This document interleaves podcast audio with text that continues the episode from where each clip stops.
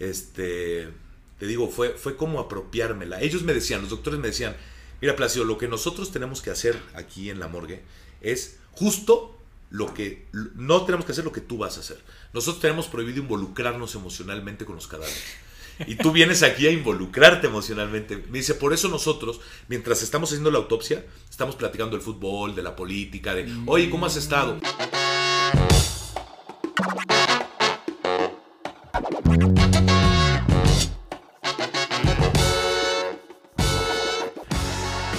Hola, ¿cómo están? Bienvenidos a este noveno episodio de Relato y Retrato. Hoy nos acompaña Plácido Merino. Él es un gran artista plástico y pues estoy muy feliz porque es un personaje, un gran personaje, una gran persona. Le gusta mucho eh, enseñar y compartir su experiencia. Tiene un, currículum bastante interesante, tiene ya varios años en esto del arte. Mm, ha tenido oportunidad de mostrar su trabajo en varias partes de, o en varios países, en México, Argentina, Alemania, Bulgaria, Irlanda, Escocia, eh, y ha tenido muchas muestras tanto individuales como colectivas, incluso el FONCA lo, lo, denominó como una promesa del arte de nuestro país, pero más allá de todos estos reconocimientos, eh, me parece extraordinario su compromiso y su método para llegar a, su, a sus obras, ¿no? Eh, particularmente yo les recomiendo que entren a su sitio y busquen la serie de Morgue. Es un trabajo de dos años, eh, tanto de investigación y de ejecución, ya no los contaré en la plática, pero básicamente es una exploración hacia la muerte y hacer retratos eh, basados en referencias y la exploración física en una morgue con cadáveres y reinterpretarlos con, con seres vivos, ¿no? con familia, con amigos. Y pues nada amigos, una plática bastante interesante, es un gran maestro más allá del arte, es una persona que le gusta compartir y pues nada, bienvenidos a este noveno episodio con Plácido Merino.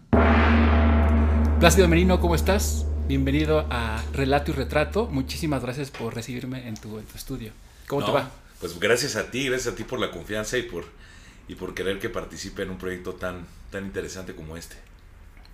Vientos, oye, Muchísimas gracias por la, por la cervecita. Además de mi introducción, a mí me gustaría que le contaras a la gente y a mí eh, quién eres en general, ¿no? Este, todos sabemos que eres artista, pero como persona, ¿quién eres?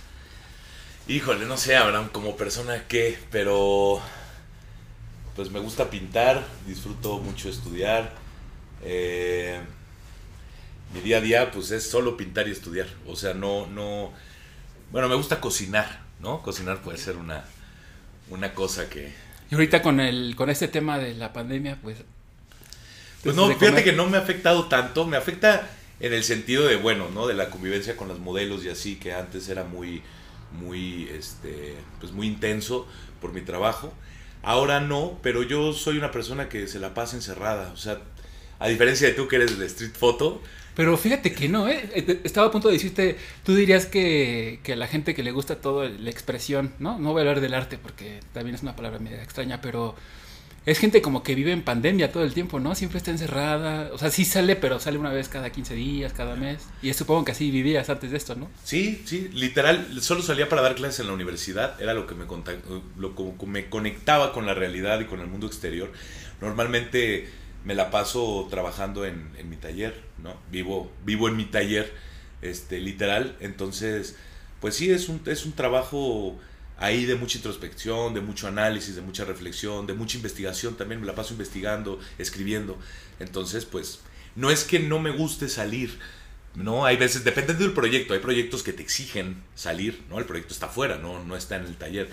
Este, pero mis procesos de, planeación son muy largos eh, y mis, procesos de investigación también lo son. Eso me obliga a estar encerrado, reflexionando y, avanzando. Y ya hasta después que ya hay que trabajar, dependiendo del proyecto que me exige, bueno, pues entonces es salir o bueno, o en el taller trabajar con las personas. Ok, oye, y, por ejemplo, digo, la pregunta obligada o, o lo que que en algún momento ya me lo contaste, pero igual nos puedes contar un poco más a detalle. Eh, ¿En qué momento tú este, decidiste, no, sé si lo decidiste tú o alguien te dio ese título, ¿en qué momento tú dijiste ya, soy artista? Pues, híjole, fíjate que no, no lo sé, no, no, no, nunca me he considerado artista, no como tal, con la palabra artista es muy complicada de definirlo.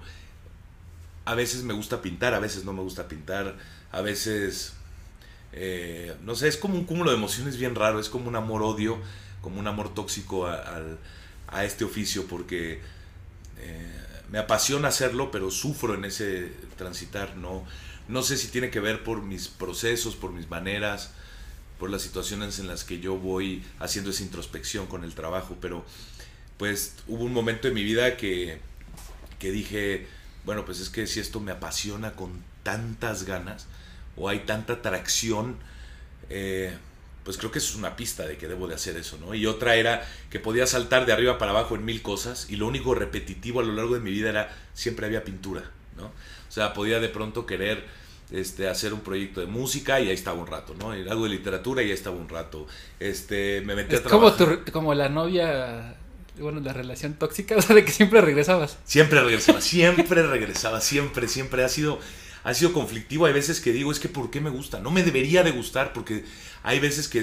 Pero ¿por qué no? ¿Qué es lo que no te, no te debería de A veces el resultado, el resultado. O sea, es, es la búsqueda, la búsqueda, la búsqueda.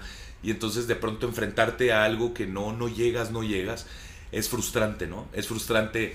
O de pronto terminas una obra y dices, está bien, pasan dos días, la vuelves a ver y dices, no puede ser, ¿no? O sea, ¿cómo no lo vi en su momento? Y, otra vez ya hay que saber en qué momento parar y decir, bueno, hasta ahí llega mi conocimiento, no hay más, no puedo dar más, ¿no? Poco a poco, obviamente, en el, uno espera que en la siguiente obra, pues lo que te falló en la anterior, pues lo vas mejorando, lo vas mejorando, ¿no? No es tan fácil, no es tan fácil, por lo menos en mi manera de ser que busco eh, es interesante porque obviamente en mis pinturas no hay un realismo fotográfico, ¿no? Entonces la gente dice, pero ¿por qué sufres? O sea, si al final no se ve como... En mi cabeza y en mi corazón sí lo hay. Sí hay una razón de ser de cada escurrida. Sí hay una razón de ser de cada espátula. Pero, pero lo, que, lo que al final me imagino que puede ser que no te termine de, complacer no es tanto la parte técnica, ¿no? Supongo que es más bien lo que, lo que te dice, ¿no? La, la pintura. O sea, por ejemplo, algo que te iba a preguntar, o sea, tú dices que sufres, ¿no? Cuando, cuando estás en el proceso, porque es este... Siempre como que cada pintura supongo que es como un autorretrato emocional, quizás no físico tuyo, pero algo, algo de ti está en, la, en, lo que pintas, ¿no? En tu, de tu biografía o consciente o inconsciente, ¿no? Debe de estar, sí, Pero tú sufres cuando estás en el proceso, investigando, conectando con tus emociones, ¿no? Negativas o positivas, cualquiera que sean, pero cuando ya lo ves este, o sea, en un material físico y ya, por ejemplo, aquí en, en, tu, en tu casa, en tu estudio, y ves, este, por ejemplo, esta, ¿no? De aquí, este, ¿sientes que esa emoción ya se liberó? No, no, no lo sé, no lo sé. Es que, mira, los proyectos, en los proyectos que yo he trabajado me he involucrado a full con, con la parte emocional, tanto de las modelos con la mía, ¿no? Hay una conexión. Entonces, la parte complicada o la parte traumática, digamos, de, la manera en la que yo trabajo, en la metodología que yo uso, es desgastante, pero no hay un, no hay un sufrimiento, eh, no hay una frustración, ¿no? La palabra correcta sería no hay frustración. En el momento técnico de llevar esa emoción a la tela, ahí es donde viene la frustración, porque mm. cómo el poder lograr que lo que siento y lo que yo percibí de la modelo o del modelo o del espacio o de la atmósfera, llevarlo bidimensionalmente, esa transición que no me da y no alcanzo, por eso de pronto me gusta mucho la, la, la pintura, porque ha sido un reto, ¿no? De cómo puedo lograr que una pintura transgreda al espectador de la misma manera en la que fui transgredido con la propia historia, ¿no? Con el propio concepto. ¿Cómo lograr esa fuerza? Entonces es una búsqueda constante en cuanto a lo técnico, ¿no? Que me cuesta trabajo. Entonces de pronto lloro, o sea, lloro literalmente, o de pronto estoy sudando, de pronto aviento todo y digo, es que ya no quiero pintar, ¿no? O rompo la pintura, rompo la tela porque digo, no puede ser, o sea, no puede ser que me esté ganando. ¿Y, y, no, y no, has pensado que quizás la pintura sea ese límite, o sea, porque al final un artista o, un humano que se expresa, eh, la pintura es una herramienta, ¿no? Es un recurso, ¿no? Pero hay música, hay mil cosas. ¿Tú no has pensado como que a tu pintura, porque supongo que eso, eso pasa en, cualquier este, persona creadora, ¿no? Imagino que estas obras que tienes aquí, si las hubieras visto hace 15 años, o cuando ibas en la seco, en la prepa, bueno, igual las hubieras visto de otra manera. A lo que me refiero es, ahora que ya dominas hasta, bueno, hasta cierto punto, no dominar, pero ya tienes una, un entendimiento de cierta técnica, ¿no? Con la espátula, este, tu estilo que ya tienes, no llega un momento que, no, que, la parte técnica no sientes que es la que te está limitando y decir, eres artista, eres curioso y dices, bueno, y si le agrego un layer a mi pintura tecnológica, por ejemplo, ¿no? Ya, no, claro, por supuesto, no, sí, por supuesto, y es una búsqueda constante, no, no nada más, si, si se puede ver mi obra y cómo he ido este, avanzando, ¿no? que espero que vaya avanzando y no retrocediendo, eh, hay modificaciones técnicas y modificaciones mismas del soporte, modificaciones del material. De entrada, la, la, manera en la que concibo una obra es diferente, ¿no? Hay un aprendizaje, hay, hay, hay muchas cosas detrás. Hace poco estaba viendo yo, estaba solo aquí en el taller y estaba viendo mis obras y veía todos los retratos. Y, y de pronto me cayó el 20 que el retrato que yo estaba viendo no era un retrato normal de una persona, o sea que había mucho más allá, que en esas sesiones de pláticas con, con, todas ellas, en ese retrato estaba poniendo sus emociones, sus historias, sus mentiras, sus deseos, sus, o sea, no era nada más, ay, ponte ahí, te voy a dibujar y ya está, ya quedaste, ¿no? O sea, había un involucramiento profundo, profundo emocionalmente con ellas. Y eso, bueno, en el caso de Sombras, pero en el caso de Morgue, ¿no? Que, que experimenté el llevarme a mí a ese involucrarme con el cadáver, también fue obviamente muy desgastante. Esas dos son como, bueno, las, eh, si entran a su, a su sitio web, ahí viene pues como las series. Esas quizás son las dos series que, que más me llamaron la atención, ¿no? Que la de Morgue y la de Sombras. La de Sombras es, es la de la, con, las chicas, ¿no? Que este, son retratos. Eh, no lo voy a describir, eh, seguramente ya conocen sus obras. Y la otra que es la de Morgue, esa, a mí, todas me gustan, ¿no? Pero la de Morgue, además de gustarme, me incomoda demasiado. Te a platicar un poquito cómo, cómo fue el acercamiento con Morgue. En Sombras, la manera, digamos, la explicación conceptual de Sombras surge a partir de cómo puedo interpretar el lado oscuro, ¿no? Del que habla Jung, de este arquetipo que habla Jung, eh, de las personas. Entonces era hacer un retrato, no de la persona, sino de su parte oscura, de sus miedos, de sus temores, ¿no? De qué pasa por dentro en esa emoción oscura. Cuando todo eso está basado a partir del discurso del modelo. Entonces dije, ok, ¿cómo un artista interpreta el discurso del modelo? ¿Cómo se aproxima a ese discurso y luego cómo lo interpreta? Entonces generé una metodología y luego dije, bueno, pero ¿qué pasa si me enfrento a un modelo que no tenga un discurso propio? O sea, que no me pueda contar su historia, ¿no? ¿Qué pasará? Entonces, a partir de esa premisa, digamos, esa es la premisa así como, de manera muy rápida, ¿no?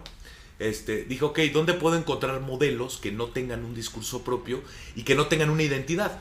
Para que no haya trampa, ¿no? Porque no es como, ah, me voy a buscar a un amigo, le tomo una foto que no hable, o a alguien que no conozca y le tomo una foto. No no, porque ahí está, se puede comprobar, se puede... Yo, a mí lo que me interesaba era que literal yo no supiera quién era, literal no pudiera hablar y ver cómo el artista se aproxima a un modelo sin discurso propio. Entonces dije, ¿dónde? Bueno, en la morgue. Entonces, ¿cómo se trabajó en la morgue? El chiste era trabajar con cuerpos que no tuvieran una identidad, ¿no? que no se conociera su identidad. Este, y entonces ver cómo yo como artista me aproximo a ese modelo. Entonces, cuando estaba yo ahí trabajando con los cuerpos, lo que me empezó a suceder fue que en automático yo les daba una identidad.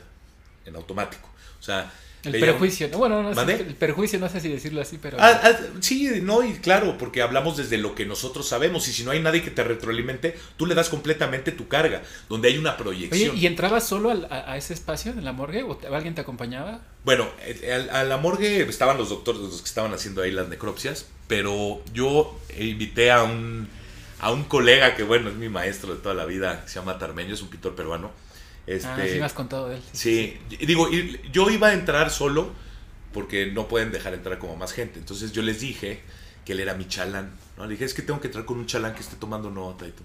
Ah, bueno, ok, sí, ¿no? Entonces terminé era mi chalán en este proyecto porque fue una experiencia realmente importante. O sea, realmente el confrontarte con la muerte de esa manera, ¿no?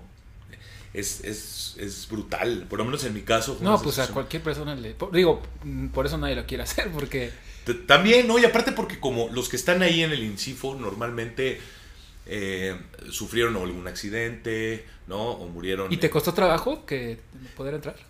Pues mm, sí hay que presentar una investigación. O sea, no es que dejen entrar eh, así como que, ay, oye, quiero trabajar con... Pues no. Pero tuve la oportunidad, gané el premio a la excelencia académica en el Senado de la República y ahí tuve la oportunidad de conocer al, eh, al director del, del CEMEFO, pero de la PGR.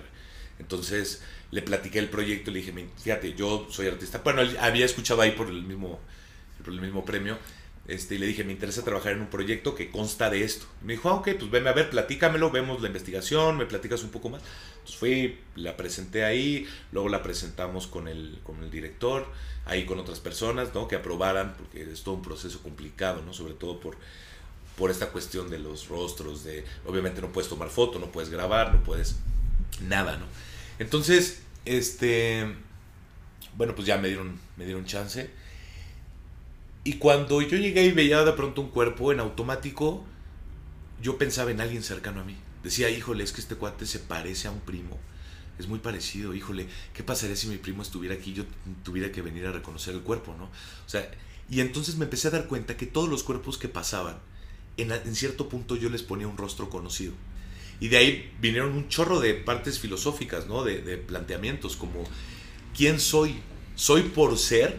o soy por la identidad que me dé el otro, así como yo les daba la identidad a los cuerpos. Sí, somos, a, somos a partir del otro. Exacto, ¿no? ¿En qué momento soy? ¿En qué momento soy a partir de lo que tú ves en mí?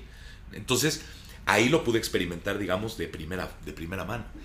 Entonces, como me empecé a dar cuenta de eso en la, en la exposición de Morgue, eh, o la serie está trabajada desde dos lugares, desde las aproximaciones, que son estos momentos en los que yo me aproximaba al cuerpo, ¿no? De manera directa, y luego las interpretaciones que son a quienes veía en esos cuerpos. Ahí resulta que a quien vi fue a mi familia, ¿no? Interesante porque solo veía a mi familia nuclear. Este. O sea, y a partir de, y a partir de eso, ¿le pusiste el rostro de tu de, un familiar? ¿O es nada más como la esencia de tu familiar? ¿O como O sea, sí, no, es el rostro de mi familiar. O sea, esa es mi hermana, por ejemplo, y ese es mi papá. Pero, pero esa postura, o sea, esa, esa gestualidad de, de tu papá, ¿la tomaste de, la morgue. Es un interpret claro, es, una interpretación de cómo se vería en ese lugar donde vi ese cuerpo. Me di cuenta de algo y por eso ahorita te digo lo de tu papá, de dónde sacaste esa gestualidad. A mí siempre me ha gustado mucho el lenguaje no verbal, ¿no? el, del cuerpo. Pero no me había dado cuenta de qué tan difícil es darte cuenta que hay un lenguaje, o sea, que cada dedo, cada, cada movimiento del cuello comunica algo distinto, ¿no? Entonces es algo que está ahí como, como que lo ves pero no lo ves, ¿no? Entonces, por ejemplo, esa, esa gestualidad de tu papá en esta versión de Morgue, cuando, cuando uno la ve, cuando yo la veo, digo, es, esa pose es imposible que tu papá te lo hubiera dado vivo. Ya. ¿No? Porque a pesar de que es algo muy emocional y subjetivo, la pintura es algo visual y las fotos son visuales. O sea, hay algo técnico. A ver, el ojo está cerrado, pero hacia arriba un poco, está mostrando, no sé, un cuarto de papada. Eso es algo muy técnico, que después uno lo, el, cerebro y la emoción lo traduce a, ah, qué dolor, ¿no? Pero hay algo bien técnico ahí. Y eh, bueno, es muy interesante saber ahora que eso es una combinación, ¿no? De rostros y referencias reales de un muerto en la morgue. Claro. Combinado. Y de lo que interpreté, ¿no? De que yo veía el rostro de mi papá en ese muerto de ahí, donde yo le daba esa carga, ¿no? ¿Y tomaste fotos de eso, no? ¿O nada más? No, no, O sea, tú eh, llegabas, lo veías y llegaba. me quedaba ahí. Me daban autorización de ir de 4 de la tarde a 12 de la noche. O sea, era el horario en que yo podía trabajar. Entonces yo llegaba, no siempre hay muertos en la morgue, ¿no? o sea, no siempre llegan cadáveres. Entonces eh, yo tenía ahí que esperar a que llegara un cadáver. Entonces de pronto decían, ya, ya llegó, ¿no? Y de pronto llegaba uno, llegaban cuatro. Y pues eh, yo estaba ahí directo en el... Ahí en la... En, la, plancha. En la plancha. Sí, yo no estaba en un vidrio atrás, así como los estudiantes. No. Yo pensé que me iban a autorizar a estar en el vidrio. ¿Y a qué huele la muerte? Pues... ¿O no huele? No, sí, sí huele, sí huele, pero a veces no sé si lo más lo más traumático es lo que tenemos nosotros en la cabeza y acaba por distraer el olor. O sea, el olor, claro, en lo que vas caminando hacia el al, a la sala de necropsias, sí empieza a haber un olorcito, ¿no? Que dices, híjole, híjole, híjole, huele, huele, huele. ¿Pero es algo que tú reconocías o que no reconocías? No, yo no reconocía. No, yo nunca había estado tan cercano ni al olor, ni a la muerte así. No, no, no, no. Porque, o sea... Fue la primera vez. No, lo digo de manera poética ni metafóricamente. O sea, el olor de la muerte humana, porque hemos olido a, a reses, a pollos, ¿no? Muertos, y sí sabemos a qué huelen. Por eso uno cuando va dice, ah, huele a carnitas o huele a, este, a pollo, No, ¿no? aquí, es un olor diferente. Ahora, tuve la oportunidad de trabajar en el Incifo. El Incifo es un, es un lugar que es lo que era la- antes la morgue, el CEMEFO. Ahora se llama Incifo. Este, tiene un chorro de medidas sanitarias impresionantes, ¿no? Entonces, la limpieza es brutal, tienen unos ex- extractores este, increíbles, entonces ayuda mucho. Ellos mismos me decían, si hubieras hecho este proyecto en alguna morgue de provincia o de un pueblito No o así, puedes. sea, no, no puedes, no, no aguantas. No aguantas. No aguantas, no hay manera, no hay manera. Ahí sí no hay manera. Entonces aquí, pues la verdad, tuve la, la fortuna de estar en un lugar increíblemente... adaptado para tus necesidades. Sí, ¿no? casi, casi, casi que sí. No, no sé, fíjate que no sé, porque yo lo pensaba y decía, hubiera estado también interesante la experiencia, ¿no? Porque hasta qué punto, obviamente, nuestros sentidos son una parte importante en la interpretación. Entonces, ahorita lo que decías de la cara de, de mi papá o de mi hermana, sí hay una combinación entre lo que vi y lo que son, pero yo creo que lo que hace al final esa potencia son dos cosas. Una, la manera en la que está puesta la pintura, el tipo de formato, que es un formato pequeño. ¿Y eso tiene un, una- un objetivo que sea Sí, pequeño? todo, todo tiene, sí, sí, en, mi- en mi obra todo, Abraham, todo está pensado de una manera, o sea, por eso yo creo que me vuelvo loco y me, y me frustro tanto, porque cada cosa tiene una razón de ser. El, cuando yo, cuando yo, en cuanto al formato, cuando, digo, a diferencia de sombras que son formatos gigantes, ¿no? En, en, en Morgue, cuando yo entro por primera vez a la sala a ver la autopsia, estoy con los doctores y los doctores me dicen, mira, ven, este es el cerebro, ¿no? Me dice, acércate, acércate, ven, ¿no? O sea, ¿ya abierto la cabeza? Sí, sí, ahí no, me tocó ver cómo la abrían, ¿no? Con un serrucho, así. Entonces, este, de entrada, el, el sonido, este, la escena y ver a un cuate fuerte haciéndole así con todo a una cabeza para poderle zafar el, El o sea, cráneo. quitar el, ajá, la tapa de los Oye. ¿y ese día dormiste? Sí, me daba, o sea, fue rarísimo porque me acuerdo que llegué en ese momento con mi ex esposa y, y, y- y volteé, ella estaba dormida y en automático yo pensaba, ¿y cuando se muera? ¿No? Y cuando la tenga que ver. Y que va a pasar para todos, ¿no? Sí. Entonces, pues, eso era mi mayor miedo, ¿no? Este, te digo, fue, fue como apropiármela. Ellos me decían, los doctores me decían, mira, Placido, lo que nosotros tenemos que hacer aquí en la morgue es justo lo que, no tenemos que hacer lo que tú vas a hacer. Nosotros tenemos prohibido involucrarnos emocionalmente con los cadáveres. Y tú vienes aquí a involucrarte emocionalmente. Me dice, por eso nosotros, mientras estamos haciendo la autopsia, estamos platicando del fútbol, de la política, de, oye, ¿cómo has estado? Para justo no conectar en la parte Sí, emocional. fíjate, ahorita que estás diciendo eso, se me vino luego, luego a la mente el, eh, un- una escena de una película bien hecha de una morgue sería platicando de fútbol los que le rebanan la cabeza. Y, y sí pasa, a veces ves películas que en momentos muy duros están haciendo cosas muy este, livianas, ¿no? Sí. Pero fíjate, ahora, ahora tiene una justificación de alguien que sí lo está viviendo, ¿no? O sea, esos momentos, como ese rostro tan genuinos, solamente los puedes extraer de la, de la realidad, ¿no? Exacto, sí. Por eso las buenas escenas son así, este, dices, güey, ¿dónde, ¿de dónde sacó eso, no? O sea, eso solamente pasa en, en- en- en- en el mundo real. Ajá. Oye, pues, ¿y, cuánto, ¿y cuántos son? ¿Cuántos retratos son de, de morgue? De morgue fueron alrededor de 40 obras. Este. Como 35 por ahí, más o menos. ¿En cuánto tiempo? El proyecto duró. Trabajé seis meses más o menos en la morgue. En la parte intelectual del proyecto me habré echado otros seis meses, ocho meses, aprox. Y en la realización, como un año, O sea, dos años más o menos. como dos años. En Sombras me eché tres, cuatro años. O sea, fue un proyecto mucho más largo. Desde la parte de la creación, desde la primera vez que me senté a desarrollarlo por escrito, yo empiezo primero por la parte teórica, primero por la investigación, y luego la pintura es el resultado de la investigación. Eso es lo que me Ah, llevó. ¿no? Haz de cuenta, en tu caso, que eres fotógrafo.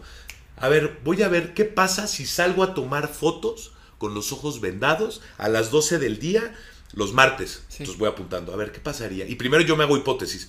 Pues pasaría que me tropiezo, que quién sabe qué tomaría, no podría ver la luz, no, ah, ok, contrasta la hipótesis con, con con la, realidad. Entonces ya una vez que lo tengo y empiezo, ¿no? A ver la luz, ¿qué representa la luz? ¿Qué pasaría si no tengo luz para tomar una foto? Pero entonces, y empiezo, a ver, ¿quiénes no tienen luz? Ok, un ciego no tiene luz o sí tiene luz. ¿Ve luz o no ve luz?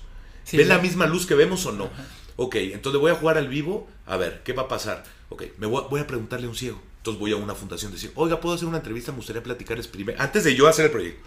Oye, sí, mi experiencia es esta, sí, sí veo la luz, la siento de esta manera, la veo de esta manera, la percibo de esta manera.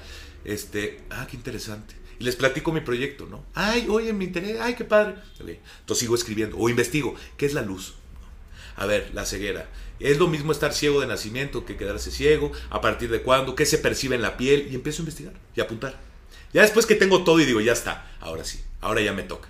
Y entonces ahora sí, me vendo los ojos y salgo a tomar fotos los martes a las 12 del día durante tres meses. Y ya, y comparo los resultados. Entonces, ¿qué puede salir? Igual las fotos todas negras, o todas veladas, o todas eh, subexpuestas, o todas...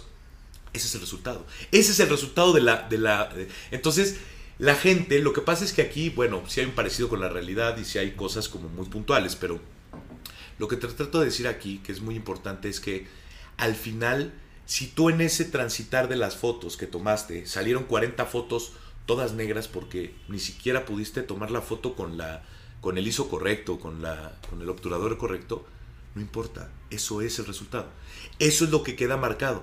Este fue el resultado de haber tomado 40 fotos a tal hora, con los ojos vendados. lo justifica la narrativa, ¿no? la, propuesta que estás haciendo. Es que es, el resultante, ¿no? Es el resultado. O sea, más que justificar, porque no es tanto como justificarlo en el sentido de... Ahí me justifico que salieron todas negras. No. No, no, es, o sea, le da sentido a la, a la narrativa que yo estoy planteando. Estoy planteando que si yo fuera ciego, ¿no? Y salgo a las 12 del día, mi proyecto no es como tal en principio fotográfico, mi proyecto, mi proyecto es, este, voy a explicarles qué pasaría si fuera ciego, ¿no? Eso podría ser una hipótesis, eso podría ser como una hipótesis. Y, yo creo que más bien a donde viene la frustración quizás es, de la que, de la que hablabas al principio, es que cuando ves el resultado, dices, uh, o sea, todo está muy bien, pero el resultado no, no, no, no, lo, no lo ves suficientemente. No, ¿sabes por qué no? Porque en, el resultado, el resultado, si fuera un proyecto de ese tipo, el resultado estás contento en cuanto al resultado porque eso es lo que es. O sea, si tomé las fotos y salieron negras, estoy contento porque eso es. O sea, es un, es un resultado honesto. ¿No? O sea, también el resultado está desde cuál es tu, tu, el proceso. Tu, no, tu pregunta, ¿no? O sea, bueno, tu inquietud o tu, teoría a resolver. Desde ahí ya puedes intuir cuál va a ser un poco el resultado. Sí, sí, porque puede ser que sí, que tenga razón en eso, aunque no, porque no estoy buscando una respuesta en afirmativo de la hipótesis. Estoy buscando lo que es. Lo que es, lo que salga. ¿No? O sea, ¿qué medio de haber pintado retratos, ta, ta, ta, durante tanto tiempo a partir de entrevistas? Este es el resultado. Pero, por ejemplo, eh, bueno, y te quiera, tiene que ver un poquito con esto. Eh, estos dos proyectos en particular, por ejemplo, el de Morgue, que duró dos años, ¿no? Desde la investigación, trabajar ahí y ejecutar. ¿Tú estabas trabajando en otra cosa o tenías una beca o cómo lo desarrollaste? No, pues así, yo me autobeco. No, no, no, no tengo, no, pues así desarrollado, así. O sea, no, o sea, ¿te refieres de qué ganaba dinero mientras? O sea, ¿con qué comía? Bueno, es una buena pregunta. Cuando, cuando fui a ver a mi maestra Beatriz Zamora y le pregunté que, de qué se vivía en el arte, me contestó que de los milagros. Y entonces yo me quedé así, lo reflexioné porque literalmente ella ha vivido de una manera muy peculiar. Y, fíjate que no la tiré a lo que dije, bueno, que... Pero ahora que yo he experimentado muchas cosas en esta vida, me doy cuenta que efectivamente hay milagros. O sea, efectivamente algo sucede que, que pasan las cosas, ¿no? Pasan de pronto, no sé, igual en ese año pues vendí muchos cuadros y tuve la oportunidad de hacerlo porque obviamente nadie me pagó. O sea, el problema de trabajar bajo esta metodología que un poquito yo le decía a Tarmeño que yo era, ahora me estaba convirtiendo preso, estaba siendo preso de mis propias palabras, de mis maneras de trabajar, de creer que para llegar a algo tengo que involucrarme a fondo, de que no puedo pintar algo por pintar, de que tengo que estudiar antes de pintar. Ahora mis estándares son así, ¿no? Y siento que si no lo hago así, me estoy estoy siendo un mentiroso con la gente, estoy siendo un mentiroso con el arte, estoy siendo un mentiroso con mi mundo real, porque eso no soy. O sea, Plácido el pintor es el que se va a involucrar a fondo. Pero, por ejemplo, para ti, ¿qué tan...? O sea, yo entiendo la parte de... Digo, no sé si tú lo ves así como el jazz, ¿no? O sea, de, te, preparas demasiado, pero en algún momento tienes que improvisar, porque eso va un poco el arte, ¿no? De no, de no, de no tener claridad, ¿no? Porque si tienes claridad, pues eres matemático, ¿no? El arte te exige cierta incertidumbre Pero yo creo que el truco está en prepararte lo suficiente para que cuando tengas que improvisar, entre comillas lo digo, ya. tengas este, herramientas. herramientas, ¿no? Sí, fíjate que platicaba también de eso con un, con un amigo, bueno, puedo decir amigo, este, pero estuve platicando con, con un filósofo que se llama Oscar de la Borbolla. Sí, sí, lo, sí sé quién es. ¿Sí? Ah, ok, estuve platicando con él, le platicaba mis proyectos, ya estábamos en una charla muy, muy a gusto. Y me decía hasta qué punto yo trabajo bajo el sobre todo por las escurridas, ¿no? Y hay muchas cosas que aparentemente no, no se controlan. Y justo lo que dices tú, de, de esta cuestión, ¿cómo te diré? De, de improvisación. Yo les digo a mis alumnos que los accidentes está bien siempre y cuando tú los provoques, no que aparezcan, sino que tú... Que dirijas el accidente, ¿no? Claro, tú lo provoques y sepas dónde y cómo va a funcionar ese accidente. O sea, yo sé que quiero que se escurra aquí, ya sé qué tengo que hacer para que se escurra a esta velocidad y más o menos por aquí. Ahora, en la parte que dices, si hay una comunicación completita cuando estoy pintando entre la obra y yo. Ya quitando la parte conceptual, la parte técnica que viene ahí. Es justo, estoy pintando y de pronto me doy cuenta que no estoy dando lo que necesito dar. Y la obra me dice, es que le estás escurriendo acá y tiene que ser por acá. Yo les digo también a mis alumnos, es que tienen que estar muy atentos qué les dice la obra. Por eso yo no puedo trabajar, cuando estoy trabajando, trabajo concentrado. No, no, no, por ejemplo, no pongo música y estoy pintando acá, no. No, o sea, hay una concentración. Y, por ejemplo, no consumes nada así marihuana. No, nada, cero. Soy antidrogas, completito antidrogas. O sea, no las soporto, no las Con el inconsciente tienes. Sí, sí, con mi manera de ser tengo. Sí, no, no lo soporto nada, ¿no? Tengo una clínica donde doy clases gratuitas. Hay un grupo de, chavos con muchísimas ganas de aprender. Y ellos saben que, yo les digo, yo no sé si se droguen o no, pero si un día llegan aquí y sospecho que vienen drogados, se van y nunca más los vuelvo a ver. O sea, a mí, yo, las drogas para mí no son algo adecuado. Siento que no se necesitan. Siento que las drogas a veces nos entorpecen. Bueno, las drogas, este... Bueno, el cigarro sí. el cigarro sí. No, el cigarro sí, sí fumo, sí fumo. No, pues, o sea, digo, al final, eh, o sea, yo, a mí sí me gusta consumir algunas cosas, pero sí, definitivamente hay como, sí entorpece. O sea, hay una parte que te ayuda, pero al final te gusta el arte o la creatividad, lo que sea, tienes que tener un lado tuyo como de cuentas, como, como el, el administrador de tu vida, que no, que no, que no funciona, ¿no? Si está si, come demasiado, si fuma demasiado, si se, si se droga demasiado. O sea, tienes que tener un grado de lucidez. Y cada quien lo... Te lo pregunto porque también de repente toda la gente de cierta edad piensa que la gente que hace arte o le gusta el arte es gente que se tiene que drogar. A mí eventualmente, eventualmente me preguntan que si me drogo. A veces mi manera de ser o mi... hasta la manera de vestir me dicen que no concuerda con lo que pinto, ¿no? Que me preguntan si tengo tatuajes y no tengo tatuajes este, no tengo piercing, no tengo aretes, no tengo nada. Entonces de pronto me dicen, pero ¿cómo, no? O sea, ¿cómo? Y digo, no sé cómo está esa relación entre que para hacer este tipo de obra obviamente se imaginan a un, a un cuate todo tono oscuro. Con los ojos tatuados, ¿no? Sí, exacto. Exacto. Como me ha tocado gente que va a mis exposiciones, ¿no? Eh, este, de manera increíble, ¿no? Hasta amigo, me puedo tomar una foto contigo, ¿no? Porque me encanta, me encanta, pero, pero yo no, o sea, yo no, no convivo mucho, no, no convivo de cerca con, con esas formas de, de, de, o sea, no me drogo, pues, no nada de eso.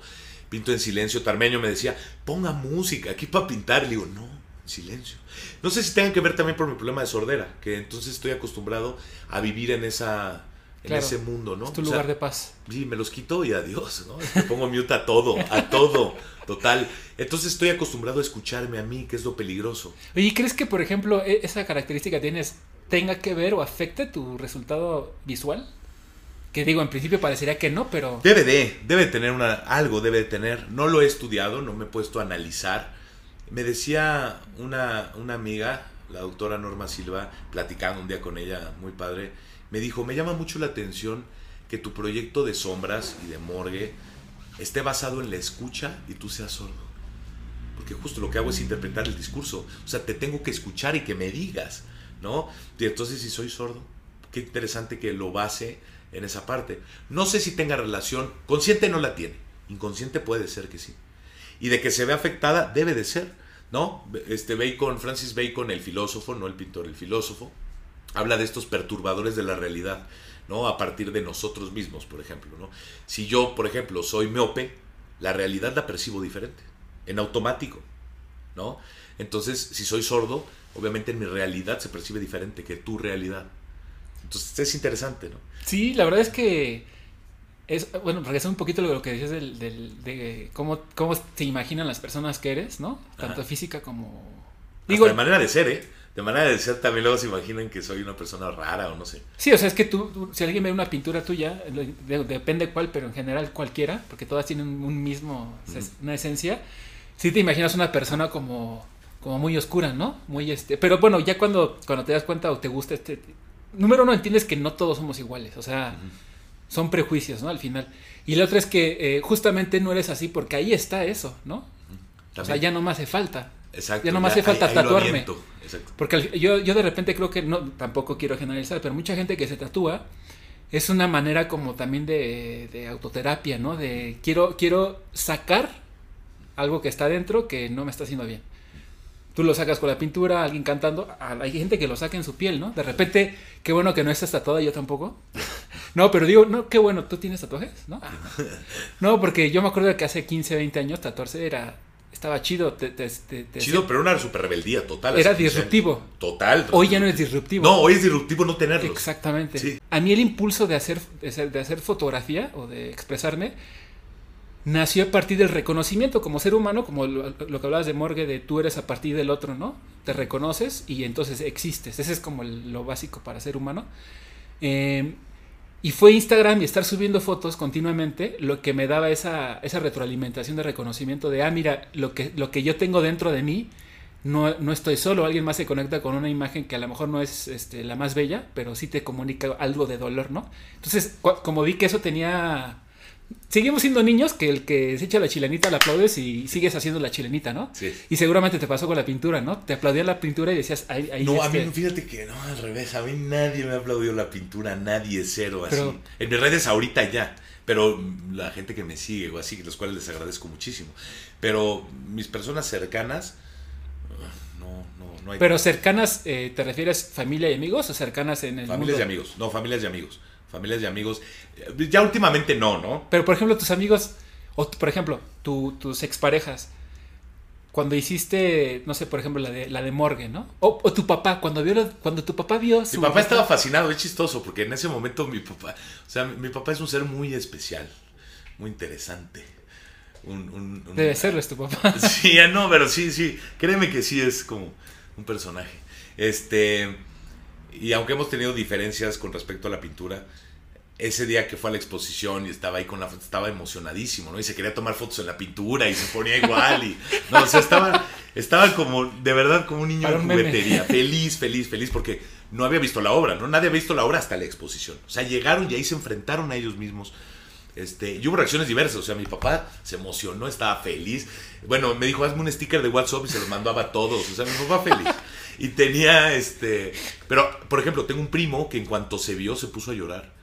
Me dijo, me acaba de pasar mi vida en un segundo y, y me hace replantearme qué he hecho, ¿no? ¿Qué he hecho y qué pasaría si yo fuera ese que está ahí? Si efectivamente yo estoy ya en otro plano y me estoy viendo en esa cama. Sí, puede, sí puede ser este. ¿Y no hubo un autorretrato en esa serie? Sí, ahí está, mira. Ah, mira, tú Ahí tienes está. mucha paz, vas a morir con mucha paz. Pues eso espero, eso espero. No, me he portado bien, me he ¿qué portado significa, ¿Qué significa? Tú dices que todo lo tiene significado, ¿no? A ver, Sí. quiero hacerte una pregunta. Eh, el- el- el- la pintura, para, para, para que se entienda, es eh, plácido, acostado, ¿no? ¿Cómo, si quieres, tú, tú descríbela para hacerte la pregunta. Bueno, pues estoy yo puesto en escorzo. Este, Escorzo, escorzo, ¿me puedes explicar qué es? Escorzo es, claro, cuando en una imagen hace la ilusión de que está hacia afuera, hacia enfrente, ¿no? Como, el- como tres, tres dimensiones, como si como saliera si de la pantalla. 3D, digamos, ¿no? Que estás este, más cerca. ¿Qué pintores han usado mucho eso? Pues Siqueiros, por ejemplo, ¿no? Con estas manos cuando Ajá. están así, ¿no? Hay, hay eh, por ahí de publicidad el, el de Join to the Army o no sé qué, los gringos que está el tío Sí, Sam sí, sí, haciéndole sí, así.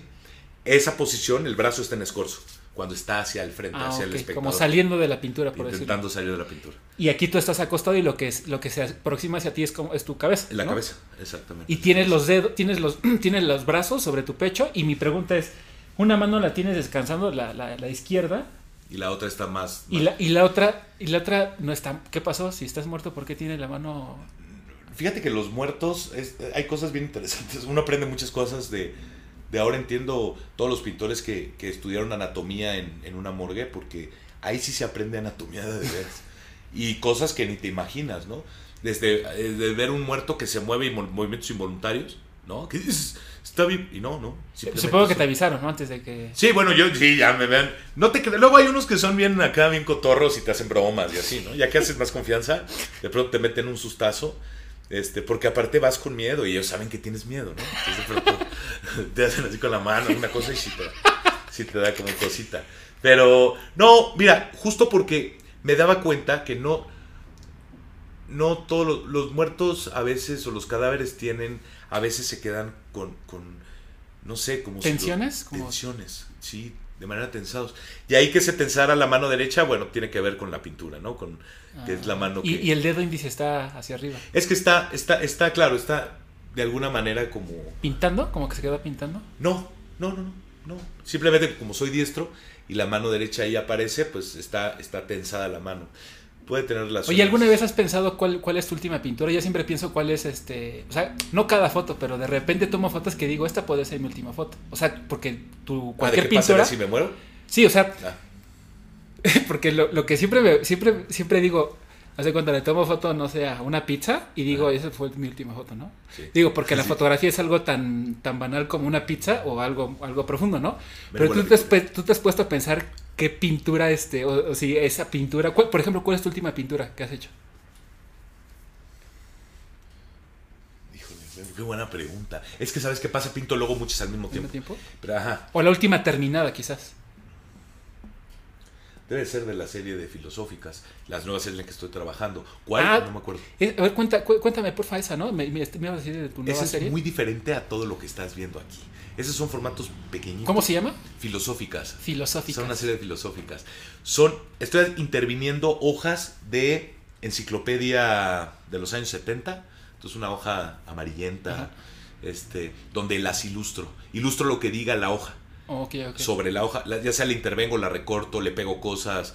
Y entonces se generan tipo collage, donde hay una carga este, filosófica, una carga ácida o tienen humor negro. ¿Y o estos ti- textos o estas páginas tú las seleccionas o son... La selección. Sí, agarro libros, me pongo a leerlos y de pronto encuentro una, una página que habla sobre los volcanes.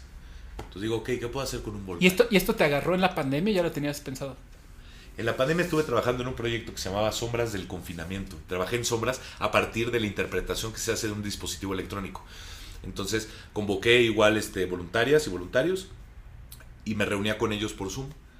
Y a partir de ahí se generaba, Ah. se generaba el, el Esas tampoco las todavía las Todavía no está publicada, no.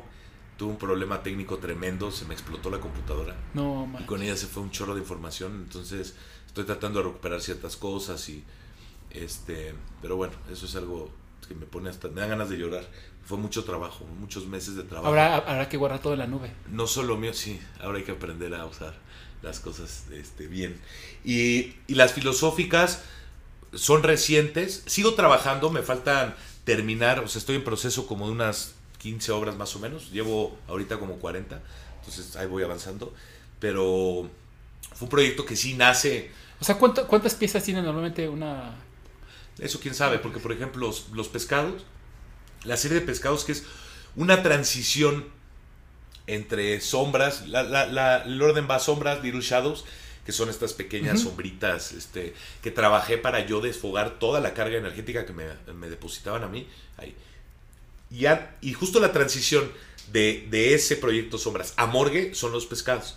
mm, Y los pescados deben de ser 10 obras nada más, ¿no? 10 obras más o menos de, de- de pescados. Y es esa transición de la vida a muerte, ¿no? Pero ahí hay una devoración.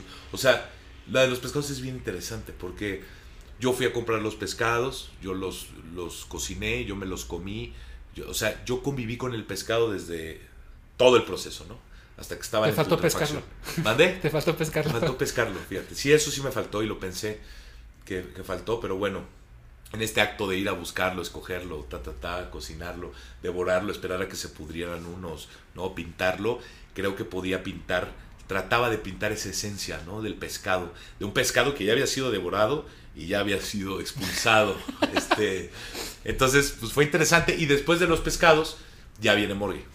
Y, y ahorita te digo, esta parte de las filosóficas fue un proyecto que me ayudó mucho a sanar muchas cosas que yo traía en la cabeza, ¿no? Muchos problemas personales y muchas, muchas cosas que yo dije, me estoy haciendo daño pensando tanto eso que no debo de pensar. Necesito ocupar mi cabeza, mi cerebro. Entonces dije, voy a hacer una serie que ocupe la parte creativa, 100% intelectual. O sea, que no, me que no me lleve a una cuestión técnica brutal como estas, ¿no? Que es técnica y técnica. En estas no, en esta es creatividad, es aventar la creatividad. Entonces, ¿qué hacía al desarrollar estas piezas? Pues tenía que pasarme leyendo todo el día, ¿no? Uniendo cosas, recortando, pegando, este... Y me ayudó muchísimo en este proceso, ¿no? En este proceso de transición de mi vida. Y te digo, me faltan unas como de 10 a 14 piezas que estoy ahí. ¿Y cuál es tu filósofo favorito? híjole, está, está muy difícil. Hay, Schopenhauer me gusta. Schopenhauer, Schopenhauer es pesimista. Ah, ya es pesimista, entonces es interesante. es interesante. Perfecto para la pandemia. Perfecto para la pandemia, sí, pero dentro de ese pesimismo hay. hay ¿Sí, ¿Es cínico? No, no, no, pesimista. Entonces, por ejemplo, no sé, Schopenhauer eh, dice que para alcanzar la felicidad, que nadie puede alcanzar la felicidad, nunca jamás. Siempre y cuando deseemos algo, nunca vamos a ser felices. Que el chiste de esto, para ser felices, es no desear. Que mientras no desees, vas a ser feliz. Porque en el deseo está esa imposibilidad. como muy budista, ¿no? De, poder llegar a, entonces estás sufriendo por llegar. Y cuando llegas, se transforma en otro nuevo deseo. Entonces el chiste está en no desear. Entonces es bien interesante. ¿Qué libro te gusta a ti que tú pensaste que no te gustaría? Eso es lo, que quiero decir. O sea, que fue como una sorpresa. Que en principio no es algo que a ti te gustaría y... Yo creo que el libro que más me sorprendió y que me sigue sorprendiendo y que va a ser para mí el libro de toda la vida es El Principito. Ah, claro. O sea, para mí El Principito es... es si no, no es lo que esperas, ¿no? es espectacular, pero espectacular de verdad espectacular. Como para leerlo cada cinco años, ¿no? Para estar... O cada año, o sea, en cada para ir actualizando la, sabiduría, es, es impresionante, es impresionante lo que hay en ese libro, en un libro tan pequeño. Oye, Plácido, eh, cambiando un poquito de tema eh, y como para ir cerrando, a mí me gustaría, esto se llama relato y retrato porque hacemos un, retrato y este es el, como el relato, ¿no? Pero eh, Yuval Noah Harari siempre habla de que estamos hechos de mitos, ¿no? Y el mito es lo que le da sentido a la humanidad y no es malo, el mito es lo que nos da sentido, ¿no? El cuento, la historia. Em, ¿En qué relato de tu vida, siendo protagonista, coprotagonista, antagonista o, ¿cómo se llama? O espectador, cuál es el relato que, como el... Hay 10 millones de pesos, se va a hacer un cortometraje. ¿Qué relato elegirías?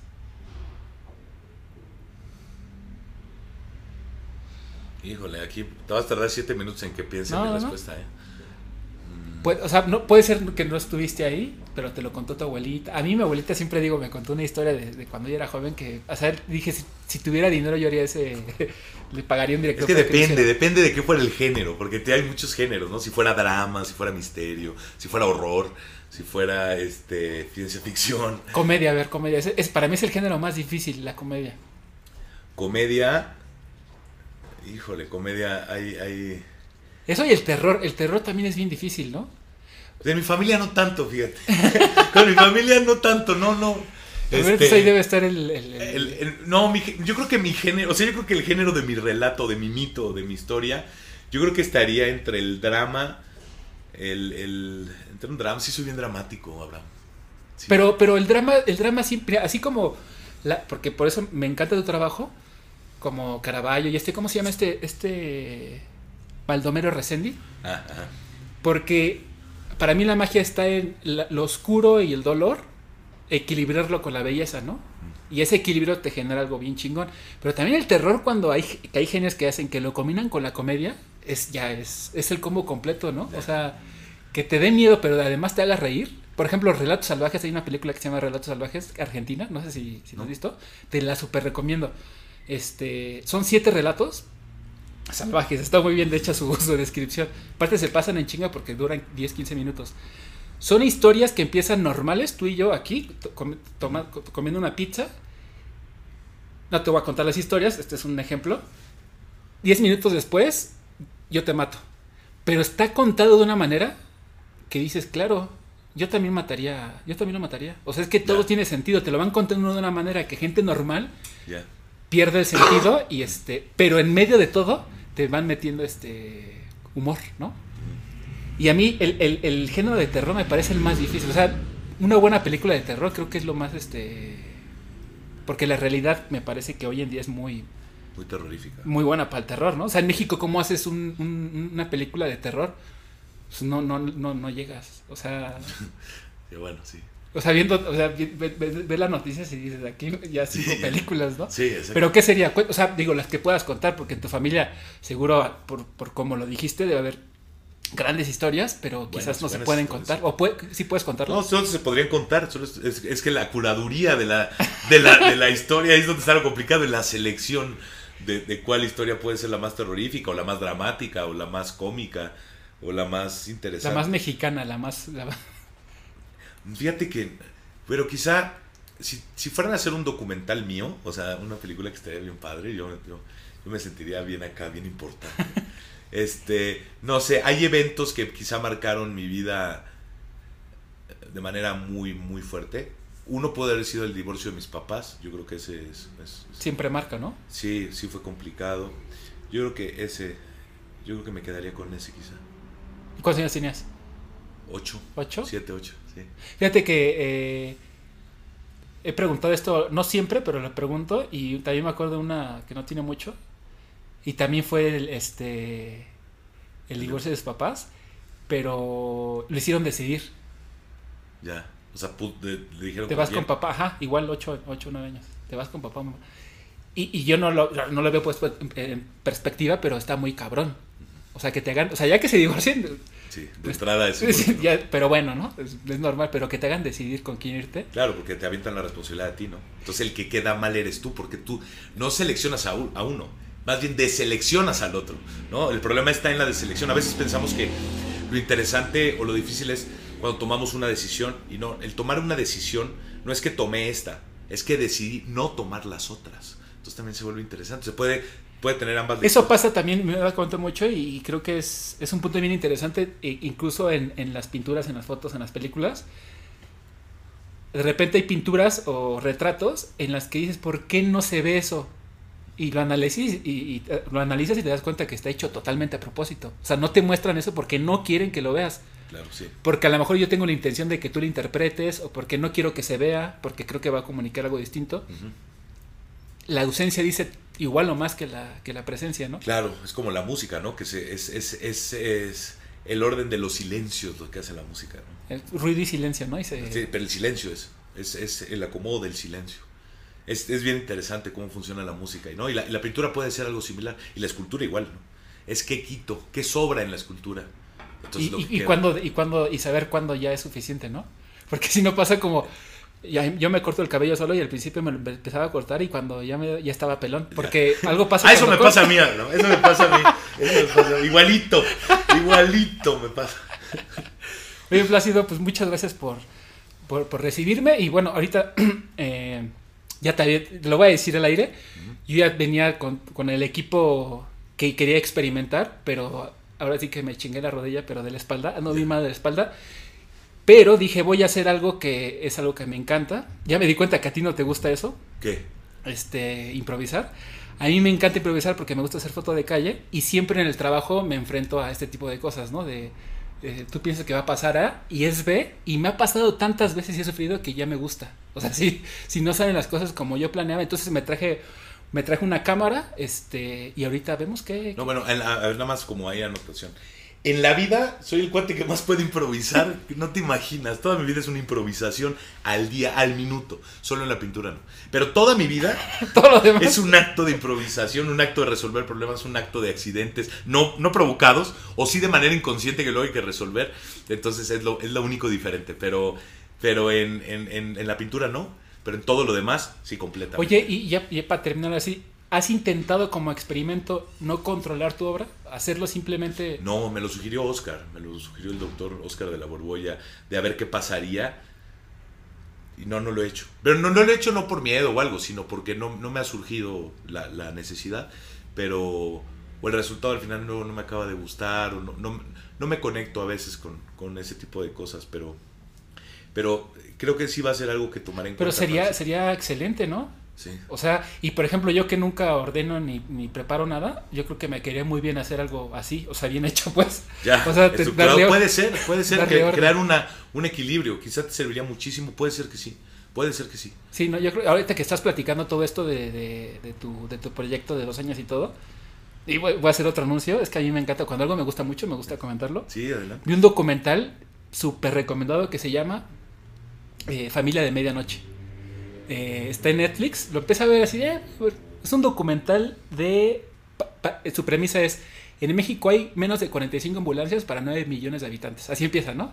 Y dices, a la verga. Y, eso provoca que haya eh, este, ambulancias piratas y privadas. Es una familia, es un papá y dos hijos, uno de como de 15 y un niño como de 8, 8 años, así gordito, es un personajazo. Y es un director gringo que se mete tres años a la ambulancia. Cuando después obviamente investigué todo, dije, claro, pues sí, tres años, no mames, ¿qué esperabas? O sea, es, es un proyecto bien hecho, está planeado, cámara oculta, está increíble, véanlo. Eh, y algo que, me gustaría contar, digo, ya hablando de todo esto, es que él dice que él llevaba, y todo tiene que ver con el proceso que tú tienes, que es bastante planeado y con bastante tiempo para hacer algo bien hecho, ¿no? Y dice, yo llevaba tres años, bueno, iba a cumplir los tres años filmando, ya quedó una semana, cumplí mi, mi tiempo y dije, voy a grabar una semana más. O sea, no sé, me dieron ganas como que sentí que podía estar una semana más, menos, no pasa nada. En esa semana sacó el 70% del documental. Y, y, es algo como que, que tú decías, ¿en qué momento paras? ¿Cuándo ya está hecha la obra? Y siempre tienes esa sensación. Si me quedo un poquito más, ¿hasta dónde hubiera llegado? ¿no? Pero pues tienes que sacar la obra, si no... Hay, hay, hay momentos donde hay que saber en qué momento parar, en qué momento decir basta, basta ya, porque si no lo acabas echando a perder. Es como hacer el amor. Tienes que saber en qué momento ya se acabó. es igual. Así Con esto, mira, este es un buen momento para terminar. Para terminar. Muchas así, gracias. Así debe de ser, mi queridísimo Abraham.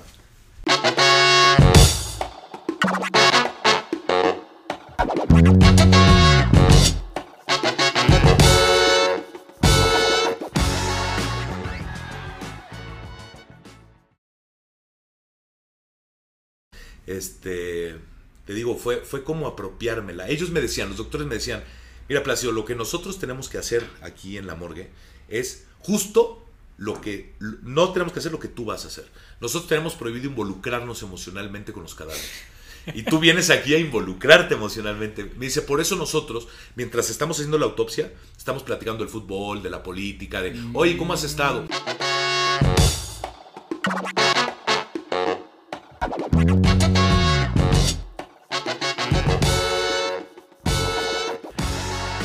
Hola, ¿cómo están? Bienvenidos a este noveno episodio de Relato y Retrato. Hoy nos acompaña Plácido Merino. Él es un gran artista plástico y pues estoy muy feliz porque es un personaje, un gran personaje, una gran persona. Le gusta mucho eh, enseñar y compartir su experiencia. Tiene un, currículum bastante interesante, tiene ya varios años en esto del arte. Mm, ha tenido oportunidad de mostrar su trabajo en varias partes de, o en varios países, en México, Argentina, Alemania, Bulgaria, Irlanda, Escocia, eh, y ha tenido muchas muestras tanto individuales como colectivas, incluso el FONCA lo, lo, denominó como una promesa del arte de nuestro país, pero más allá de todos estos reconocimientos, eh, me parece extraordinario su compromiso y su método para llegar a, su, a sus obras, ¿no? Eh, particularmente yo les recomiendo que entren a su sitio y busquen la serie de Morgue. Es un trabajo de dos años, eh, tanto de investigación y de ejecución, ya no los contaré en la plática, pero básicamente es una exploración hacia la muerte y hacer retratos eh, basados en referencias y la exploración física en una morgue con cadáveres y reinterpretarlos con, con seres vivos, ¿no? con familia, con amigos. Y pues nada amigos, una plática bastante interesante, es un gran maestro más allá del arte, es una persona que le gusta compartir y pues nada, bienvenidos a este noveno episodio con Plácido Merino. Plácido Merino, ¿cómo estás? Bienvenido a Relato y Retrato, muchísimas gracias por recibirme en tu, estudio. ¿Cómo te va? Pues gracias a ti, gracias a ti por la confianza y por, y por querer que participe en un proyecto tan, tan interesante como este. Vientos, oye, Muchísimas gracias por la, por la cervecita. Además de mi introducción, a mí me gustaría que le contaras a la gente y a mí eh, quién eres en general, ¿no? Este, todos sabemos que eres artista, pero como persona, ¿quién eres? Híjole, no sé, Abraham, como persona qué, pero pues me gusta pintar, disfruto mucho estudiar. Eh, mi día a día pues es solo pintar y estudiar. O sea, no, no, bueno, me gusta cocinar, ¿no? Cocinar puede ser una, una cosa que... Y ahorita con, el, con este tema de la pandemia, pues... Pues no, fíjate que no me ha afectado tanto, me afecta en el sentido de, bueno, ¿no? De la convivencia con los modelos y así, que antes era muy, muy, este, pues muy intenso por mi trabajo. Ahora no, pero yo soy una persona que se la pasa encerrada, o sea, a diferencia de tú que eres de street photo, pero fíjate que no, ¿eh? ¿eh? Estaba a punto de decirte, tú dirías que, a la gente que le gusta todo la expresión, ¿no? No voy a hablar del arte porque también es una palabra media extraña, pero es gente como que vive en pandemia todo el tiempo, ¿no? Siempre está encerrada. O sea, sí sale, pero sale una vez cada 15 días, cada mes. Y supongo que así vivías antes de esto, ¿no? Sí, sí, literal. Solo salía para dar clases en la universidad. Era lo que me, lo, me conectaba con la realidad y con el mundo exterior. Normalmente me la paso trabajando en, en, mi taller, ¿no? Vivo, vivo en mi taller, este, literal. Entonces, pues sí, es un, es un trabajo ahí de mucha introspección, de mucho análisis, de mucha reflexión, de mucha investigación también. Me la paso investigando, escribiendo. Entonces, pues, no es que no me guste salir, ¿no? Hay veces, depende del proyecto, hay proyectos que te exigen salir, ¿no? El proyecto está afuera, no, no está en el taller. Este, pero mis procesos de, planeación son muy largos y mis, y mis, procesos de investigación también lo son. Eso me obliga a estar encerrado, reflexionando y, avanzando. Y ya hasta después que ya hay que trabajar, dependiendo del proyecto que me exige, bueno, pues entonces es salir o bueno, o en el taller trabajar con las personas. Ok, oye, y, y por ejemplo, digo, la pregunta obligada o lo que que en algún momento ya me lo contaste, pero igual nos puedes contar un poco más a detalle. Eh, ¿En qué momento tú este, decidiste, no, o, no sé si lo decidiste tú o alguien te dio ese título, ¿en qué momento tú dijiste ya, soy artista? Pues, híjole, fíjate que no, no lo sé, no, no, no, nunca me he considerado artista no como tal, con la palabra artista es muy complicada de, definirlo. A veces me gusta pintar, a veces no me gusta pintar, a veces, eh, no sé, es como un cúmulo de emociones bien raro, es como un amor-odio, como un amor tóxico a, este oficio, porque eh, me apasiona hacerlo, pero sufro en ese transitar, no, no sé si tiene que ver por mis procesos, por mis maneras, por las situaciones en las que yo voy haciendo esa introspección con el trabajo, pero pues hubo un momento en mi vida que, que dije, bueno, pues es que si esto me apasiona con tantas ganas o hay tanta atracción, eh, pues creo que eso es una pista de que debo de hacer eso, ¿no? Y otra era que podía saltar de arriba para abajo en mil cosas y lo único repetitivo a lo largo de mi vida era siempre había pintura, ¿no? O sea, podía de pronto querer este, hacer un proyecto de música y ahí estaba un rato, ¿no? Algo de literatura y ahí estaba un rato. Este, me metí a trabajar. Como, como la novia, bueno, la relación tóxica, o sea, de que siempre regresabas. Siempre regresaba, siempre regresaba, siempre, siempre. Ha sido, ha sido conflictivo. Hay veces que digo, es que ¿por qué me gusta? No me debería de gustar porque hay veces que... Pero ¿por qué no? ¿Qué es lo que no te, no te debería de A veces el resultado, el resultado. O sea, es, es la búsqueda, la búsqueda, la búsqueda. Y entonces de pronto enfrentarte a algo que no, no llegas, no llegas es frustrante, ¿no? Es frustrante. O de pronto terminas una obra y dices, está bien, pasan dos días, la vuelves a ver y dices, no puede ser, ¿no? O sea, ¿cómo no lo vi en su momento? Y, otra vez ya hay que saber en qué momento parar y decir, bueno, hasta ahí llega mi conocimiento, no hay más, no puedo dar más, ¿no? Poco a poco, obviamente, en el, uno espera que en la siguiente obra, pues lo que te falló en la anterior, pues lo vas mejorando, lo vas mejorando, ¿no? No es tan fácil, no es tan fácil, por lo menos en mi manera de ser que busco eh, es interesante porque obviamente en mis pinturas no hay eh, un realismo fotográfico, ¿no? Entonces la gente dice, pero ¿por qué sufres? O sea, si al final no se ve como... En mi cabeza y en mi corazón sí lo hay. Sí hay una razón de ser de cada escurrida. Sí hay una razón de ser de cada espátula. Pero, pero lo, que, lo que al final me imagino que puede ser que no te termine de, complacer no es tanto la parte técnica, ¿no? Supongo que es más bien lo que, lo que te dice, ¿no? La, la pintura. O sea, por ejemplo, algo que te iba a preguntar, o sea, tú dices que sufres, ¿no? Cuando, cuando estás en el proceso, porque es este. siempre como que cada pintura supongo que es como un autorretrato emocional, quizás no físico tuyo, pero algo, algo de ti está en, la, en, lo que pintas, ¿no? En tu, de tu biografía o consciente o inconsciente, ¿no? Debe de estar, sí, Pero tú sufres cuando estás en el proceso investigando, conectando con tus emociones, ¿no? Negativas o positivas, cualquiera que sean, pero cuando ya lo ves este, o sea, en un material físico y ya, por ejemplo, aquí en, en, tu, en tu casa, en tu estudio, y ves, este, por ejemplo, esta, ¿no? De aquí, este, ¿sientes que esa emoción ya se liberó? No, no, no lo sé, no lo sé. Es que, mira, los proyectos, en los proyectos que yo he trabajado me he involucrado a full con, con la parte emocional, tanto de las modelos con la mía, ¿no? Hay una conexión. Entonces, la parte complicada o la parte traumática, digamos, de, la manera en la que yo trabajo, en la metodología que yo uso, es desgastante, pero no hay un, no hay un sufrimiento, eh, no hay una frustración. ¿no? La palabra correcta sería no hay frustración. En el momento técnico de llevar esa emoción a la tela, ahí es donde viene la frustración, porque mm. como el poder lograr que lo que siento y lo que yo percibí de la modelo, o del modelo, del espacio, o de la atmósfera, llevarlo bidimensionalmente, esa transición que no me da y no alcanzo, por eso de pronto me gusta mucho la, la, la pintura, porque ha sido un reto, ¿no? De cómo puedo lograr que una pintura transgreda al espectador de la misma manera en la que fui transgredido con la propia historia, ¿no? Con el propio concepto. ¿Cómo lograr esa fuerza? Entonces es una búsqueda constante en cuanto a lo técnico, ¿no? que me cuesta trabajo. Entonces, de pronto lloro, o sea, lloro literalmente, o de pronto estoy sudando, de pronto aviento todo y digo, es que ya no quiero pintar, ¿no? O rompo la pintura, rompo la tela porque digo, no puede ser, o sea, no puede ser que me esté ganando. ¿Y, si, y, no, y, no, has pensado que quizás la pintura sea ese límite? O sea, porque al final un artista o, un humano que se expresa, eh, la pintura es una herramienta, ¿no? Es un recurso, ¿no? Pero hay música, hay mil cosas. ¿Tú no has pensado como que a tu pintura porque supongo que eso, eso pasa en, cualquier este, persona creadora, ¿no?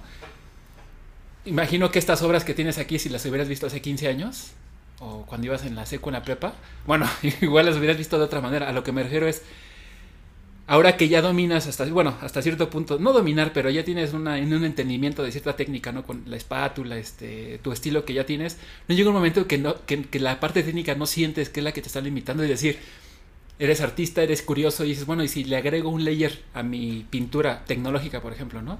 Ya, no, claro, por supuesto, no, sí, por supuesto, y es una búsqueda constante, no, no nada más. Si, si se puede ver mi obra y cómo he ido este, avanzando, ¿no? que espero que vaya avanzando y no retrocediendo, eh, hay modificaciones técnicas y modificaciones mismas del soporte, modificaciones del material. De entrada, la, la manera en la que concibo una obra es diferente. Hay un aprendizaje, hay, hay, hay muchas cosas detrás. Hace poco estaba viendo yo, estaba solo aquí en el taller y estaba viendo mis obras y veía todos los retratos. Y, y de pronto me cayó el 20 que el retrato que yo estaba viendo no era un retrato normal de una persona, o sea que había mucho más allá, que en esas sesiones de pláticas con, con, todas ellas, en ese retrato estaba poniendo sus emociones, sus historias, sus mentiras, sus deseos, sus, o sea, no era nada más, ay, ponte ahí, te voy a dibujar y ya está, ya quedaste, ¿no? O sea, había un involucramiento profundo, profundo emocionalmente con ellas. Y eso, bueno, en el caso de Sombras, pero en el caso de Morgue, ¿no? Que, que experimenté el llevarme a mí a ese involucrarme con el cadáver, también fue obviamente muy desgastante. Esas dos son como, bueno, las, eh, si entran a su, a su sitio web, ahí viene pues como las series. Esas quizás son las dos series que, que más me llamaron la atención, ¿no? Que la de Morgue y la de Sombras. La de Sombras es, es la de la, con, las chicas, ¿no? Que este, son retratos. Eh, no lo voy a describir, eh, seguramente ya conocen sus obras. Y la otra que es la de Morgue, esa, a mí, todas me gustan, ¿no? Pero la de Morgue, además de gustarme, me incomoda demasiado. Te voy a platicar un poquito cómo, cómo fue el acercamiento con Morgue.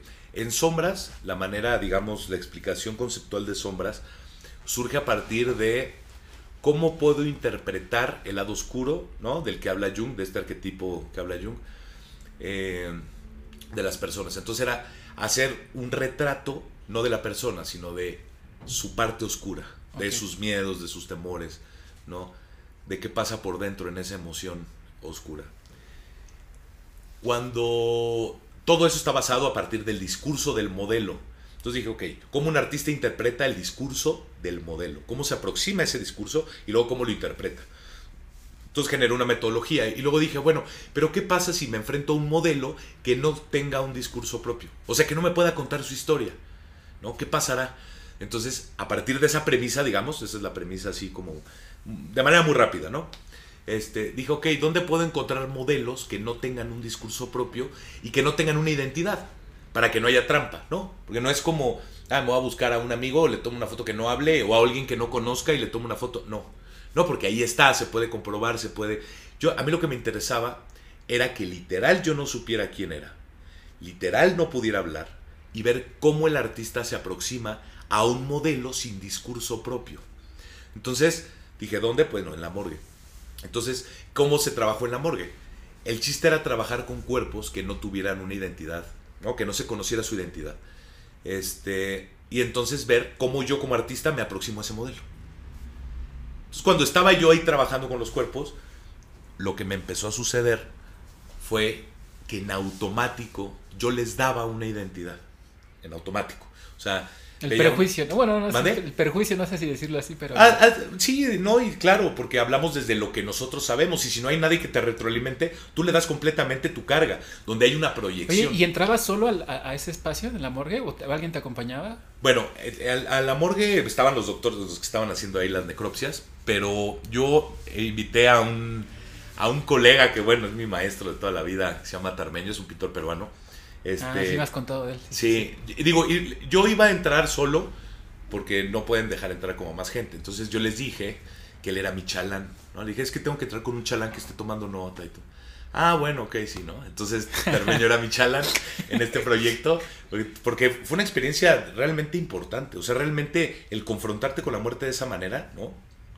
Es, es, es brutal. Por lo menos en mi caso. no, pues a cualquier persona le. Digo, por eso nadie lo quiere hacer, porque también, ¿no? Y aparte porque como los que están ahí en el INCIFO normalmente eh, sufrieron algún accidente, ¿no? O murieron. ¿Y te costó trabajo que poder entrar?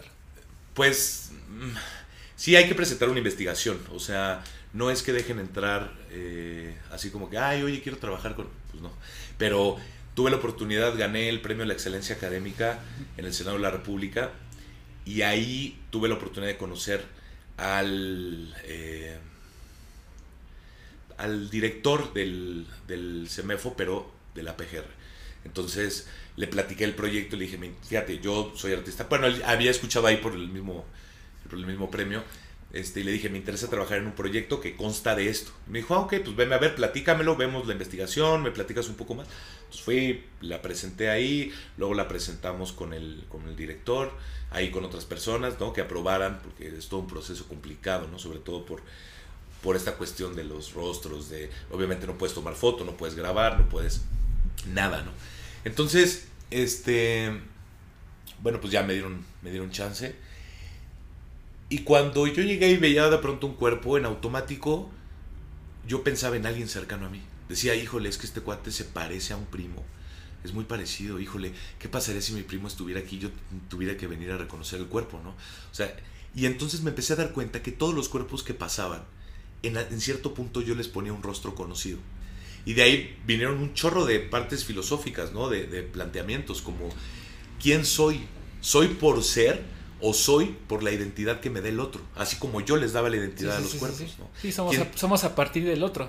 Exacto, ¿no? ¿En qué momento soy? ¿En qué momento soy a partir de lo que tú ves en mí? Entonces, ahí lo pude experimentar, digamos, de primera, de primera mano. Entonces, como me empecé a dar cuenta de eso en la, en la exposición de Morgue, eh, o la serie está trabajada desde dos lugares, desde las aproximaciones, que son estos momentos en los que yo me aproximaba al cuerpo, ¿no? De manera directa, y luego las interpretaciones, que son a quienes veía en esos cuerpos. Ahí resulta que a quien vi fue a mi familia, ¿no? Interesante porque solo veía a mi familia nuclear. Este. O sea, y a partir de, y a partir de eso, ¿Le pusiste el rostro de tu de, un familiar o es nada más como la esencia de tu familiar o como o sea, sí no es el rostro de mi familiar. O sea esa es mi hermana por ejemplo y ese es mi papá. Pero pero esa postura o sea esa, esa gestualidad de, tu papá la tomaste de la morgue. Es un interpretación, claro, es, una interpretación de cómo se vería en ese lugar donde vi ese cuerpo. Me di cuenta de algo y por eso ahorita te digo lo de tu papá, de dónde sacaste esa gestualidad. A mí siempre me ha gustado mucho el lenguaje no verbal, ¿no? el, del cuerpo. Pero no me había dado cuenta de qué tan difícil es darte cuenta que hay un lenguaje, o sea, que cada dedo, cada, cada movimiento del cuello comunica algo distinto, ¿no? Entonces es algo que está ahí como, como que lo ves pero no lo ves, ¿no? Entonces, por ejemplo, esa, esa gestualidad de tu papá en esta versión de Morgue, cuando, cuando uno la ve, cuando yo la veo, digo, es, esa pose es imposible que tu papá te lo hubiera dado vivo. Ya. ¿No? Porque a pesar de que es algo muy emocional y subjetivo, la pintura es algo visual y las fotos son visuales. O sea, hay algo técnico. A ver, el ojo está cerrado, pero hacia arriba un poco, está mostrando, no sé, un cuarto de papada. Eso es algo muy técnico, que después uno lo, el, cerebro y la emoción lo traduce a, ah, qué dolor, ¿no? Pero hay algo bien técnico ahí. Y eh, bueno, es muy interesante saber ahora que eso es una combinación, ¿no? De rostros y referencias reales de un muerto en la morgue. Claro. Combinado. Y de lo que interpreté, ¿no? De que yo veía el rostro de mi papá en ese muerto de ahí, donde yo le daba esa carga, ¿no? ¿Y tomaste fotos de eso, no? ¿O nada más? No, no, O sea, tú eh, llegabas, lo veías y llegaba, me quedaba ahí. Me daban autorización de ir de 4 de la tarde a 12 de la noche. O sea, era el horario en que yo podía trabajar. Entonces yo llegaba, no siempre hay muertos en la morgue, ¿no? o sea, no siempre llegan cadáveres. Entonces eh, yo tenía ahí que esperar a que llegara un cadáver. Entonces de pronto decían, ya, ya llegó, ¿no? Y de pronto llegaba uno, llegaban cuatro. Y pues yo estaba ahí directo en el... Ahí en la... En, la, plancha. En la plancha. Sí, yo no estaba en un vidrio atrás, así como los estudiantes. No. Yo pensé que me iban a autorizar a estar en el vidrio. ¿Y a qué huele la muerte? Pues... ¿O no huele? No, sí, sí huele, sí huele, pero a veces no sé si lo más lo más traumático es lo que tenemos nosotros en la cabeza y acaba por distraer el olor. O sea, el olor, claro, en lo que vas caminando hacia el al, a la sala de necropsias, sí empieza a haber un olorcito, ¿no? Que dices, híjole, híjole, híjole, huele, huele, huele. ¿Pero es algo que tú reconocías o que no reconocías? No, yo no reconocía. No, yo nunca había estado tan cercano ni al olor, ni a la muerte así. No, no, no, no. Porque, o sea... Fue la primera vez. No, lo digo de manera poética ni metafóricamente. O sea, el olor de la muerte humana, porque hemos olido a, a reses, a pollos, ¿no? Muertos, y sí sabemos a qué huelen. Por eso uno cuando va dice, ah, huele a carnitas o huele a, este, a pollo, aquí, aquí, es un olor diferente. Ahora, tuve la oportunidad de trabajar en el INCIFO. El INCIFO es un, es un lugar que es lo que era antes la morgue, el CEMEFO.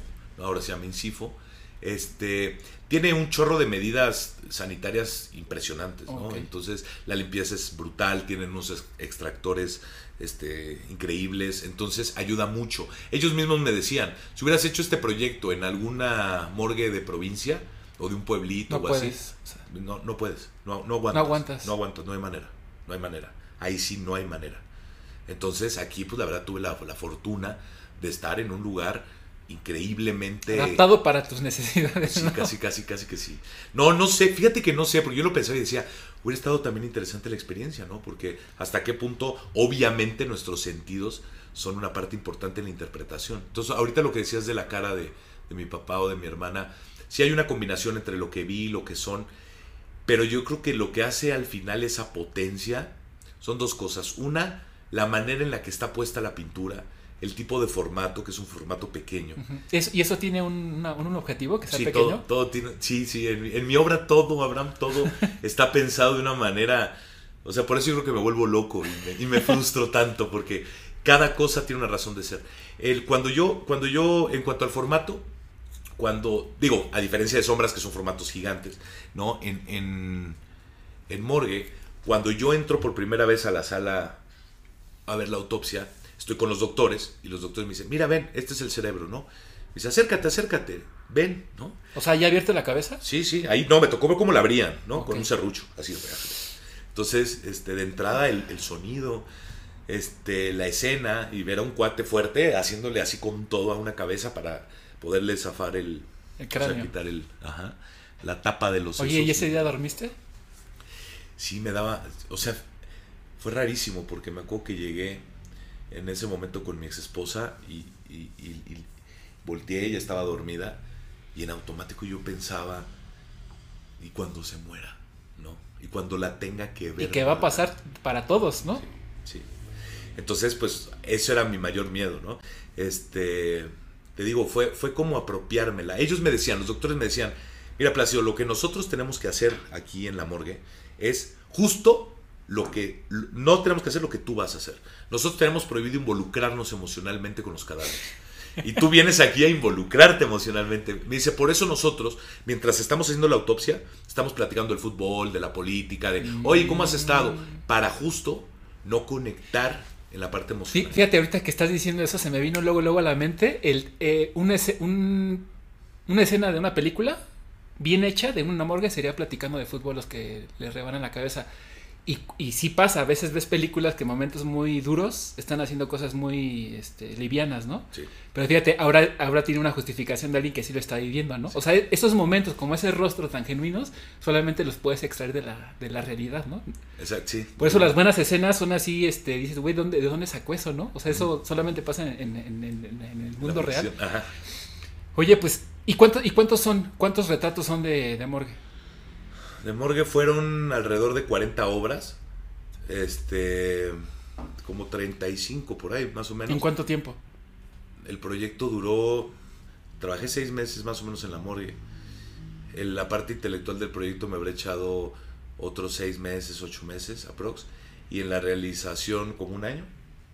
O sea, dos años más o menos. Como dos años. En sombras me eché tres, cuatro años. O sea, fue un proyecto mucho más largo. Desde la parte de la creación, desde la primera vez que me senté a desarrollarlo por escrito, yo empiezo primero por la parte teórica, primero por la investigación, y luego la pintura es el resultado de la investigación. Eso es lo que me Ah, llevó. ¿no? Haz de cuenta, en tu caso, que eres fotógrafo. A ver, voy a ver qué pasa si salgo a tomar fotos con los ojos vendados a las 12 del día los martes. Sí. Entonces voy apuntando, a ver qué pasaría. Y primero yo me hago hipótesis. Pues pasaría que me tropiezo, quién sabe qué tomaría, no podría ver la luz, no, Ah, ok, contrastas la hipótesis con, con con la realidad. Entonces ya una vez que lo tengo y empiezo, ¿no? A ver la luz, ¿qué representa la luz? ¿Qué pasaría si no tengo luz para tomar una foto? Pero entonces, y empiezo, a ver, ¿quiénes no tienen luz? Ok, un ciego no tiene luz o sí tiene luz. ¿Ve luz o no ve luz? Sí, ¿Ve la misma luz que vemos o no? Ajá. Ok, entonces voy a jugar al vivo, a ver, ¿qué va a pasar? Ok, me voy, voy a preguntarle a un ciego. Entonces voy a una fundación y decir, oiga, ¿puedo hacer una entrevista? Me gustaría platicarles primero, antes de yo hacer el proyecto. Oye, sí, mi experiencia es esta, sí, sí veo la luz, la siento de esta manera, la veo de esta manera, la percibo de esta manera. Este, ah, qué interesante. Y les platico mi proyecto, ¿no? Ay, oye, me interesa, ay, qué padre. Ok, Entonces sigo escribiendo o investigo, ¿qué es la luz? A ver, la ceguera. Es lo mismo estar ciego de nacimiento que quedarse ciego. ¿A partir de cuándo? ¿Qué se percibe en la piel? Y empiezo a investigar y a apuntar. Ya después que tengo todo y digo, ya está, ahora sí, ahora ya me toca. Y entonces ahora sí, me vendo los ojos y salgo a tomar fotos los martes a las 12 del día durante tres meses. Y ya, y comparo los resultados. Entonces, ¿qué puede salir? Igual las fotos todas negras, o todas veladas, o todas eh, subexpuestas, o todas... Ese es el resultado. Ese es el resultado de la... De la Entonces, la gente, lo que pasa es que aquí, bueno, sí hay un parecido con la realidad y sí hay cosas como muy puntuales, pero lo que te trato de decir aquí, que es muy importante, es que al final, si tú en ese transitar de las fotos que tomaste, salieron 40 fotos todas negras porque ni siquiera pudiste tomar la foto con la con el ISO correcto, con la con el obturador correcto, no importa, eso es el resultado. Eso es lo que queda marcado. Este fue el resultado de haber tomado 40 fotos a tal hora, con los ojos vendados. Sí, lo justifica la narrativa, ¿no? El- el- el- o la, la propuesta que estás haciendo. Es que es, es el resultante, ¿no? Es el resultado. O sea, no- más que justificar, porque no es tanto como justificarlo en el sentido de, ay, me justifico que salieron todas negras. No, No, no, es, o sea, le da sentido a la, a la narrativa que yo estoy planteando. Estoy planteando que si yo fuera ciego, ¿no? Y salgo a las 12 del día, mi proyecto no es como tal en principio fotográfico. Mi proyecto, mi proyecto es, este, voy a explicarles qué pasaría si fuera ciego, ¿no? eso podría ser una hipótesis, eso podría ser como una hipótesis. Y, y yo creo que más bien a donde viene la frustración quizás es, de la que, de la que hablabas al principio, es que cuando ves el resultado, dices, uh, o sea, todo está muy bien, pero el resultado no, no, no, no, lo, no lo ves No. suficientemente... No, ¿sabes por qué no? Porque en, en el resultado, el resultado, si fuera un proyecto de ese tipo, el resultado estás contento en cuanto al resultado porque eso es lo que es. O sea, si tomé las fotos y salieron negras, estoy contento porque eso es. O sea, es un, es un resultado honesto. ¿No? O sea, también el resultado está desde cuál es tu, tu, el proceso. Tu, no, tu pregunta, ¿no? O sea, bueno, tu inquietud o tu, teoría a resolver. Desde ahí ya puedes intuir cuál va a ser un poco el resultado. Sí, sí, porque puede ser que sí, que tenga razón en eso. Aunque no, porque no estoy buscando una respuesta en afirmativo de la hipótesis. Estoy buscando lo que es. Lo que es, lo que salga. ¿No? O sea, ¿qué medio de haber pintado retratos, ta, ta, ta, durante tanto tiempo a partir de entrevistas? Este es el resultado. Pero, por ejemplo, eh, bueno, y te quiera, tiene que ver un poquito con esto. Eh, estos dos proyectos en particular, por ejemplo, el de Morgue, que duró dos años, ¿no? Desde la investigación, trabajar ahí y ejecutar. ¿Tú estabas trabajando en otra cosa o tenías una beca o cómo lo desarrollaste? No, pues así, yo me autobeco. No, no, no, no tengo, no, pues así desarrollado, así. O sea, no, o sea, ¿te refieres de qué ganaba dinero mientras? O sea, ¿con qué comía? Bueno, es una buena pregunta. Cuando, cuando fui a ver a mi maestra Beatriz Zamora y le pregunté que, de qué se vivía en el arte, me contestó que de los milagros. y entonces yo me quedé así, lo reflexioné porque literalmente ella ha vivido de una manera muy peculiar. Y, fíjate que no la tiré a lo que dije, bueno, que pero ahora que yo he experimentado muchas cosas en esta vida, me doy cuenta que efectivamente hay milagros. O sea, efectivamente algo sucede que, que, pasan las cosas, ¿no? Pasan. De pronto, no sé, igual en ese año pues vendí muchos cuadros y tuve la oportunidad de hacerlo, porque obviamente nadie me pagó. O sea, el problema de trabajar bajo esta metodología que un poco yo le decía a Tarmeño que yo era, ahora me estaba convirtiendo preso, estaba siendo preso de mis propias palabras de mis maneras de trabajar, de creer que para llegar a algo tengo que involucrarme a fondo, de que no puedo pintar algo por pintar, de que tengo que estudiar antes de pintar.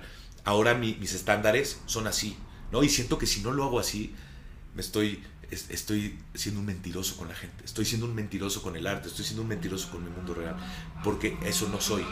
O sea, Plácido el pintor es el que se va a involucrar a fondo. Pero, por ejemplo, para ti, ¿qué tan...? O sea, yo entiendo la parte de Digo, no sé si tú lo ves así como el jazz, ¿no? O sea, de, te, preparas demasiado, pero en algún momento tienes que improvisar, porque eso va un poco el arte, ¿no? De no, de no, de no tener claridad, ¿no? Porque si tienes claridad, pues eres matemático, ¿no? El arte te exige cierta incertidumbre, pero yo creo que el truco está en prepararte lo suficiente para que cuando tengas que improvisar, entre comillas lo digo, ya tengas este, herramientas. ¿no? Sí, fíjate que platicaba también de eso con un, con un amigo, bueno, puedo decir amigo, este pero estuve platicando con, un filósofo que se llama Oscar de la Borbolla.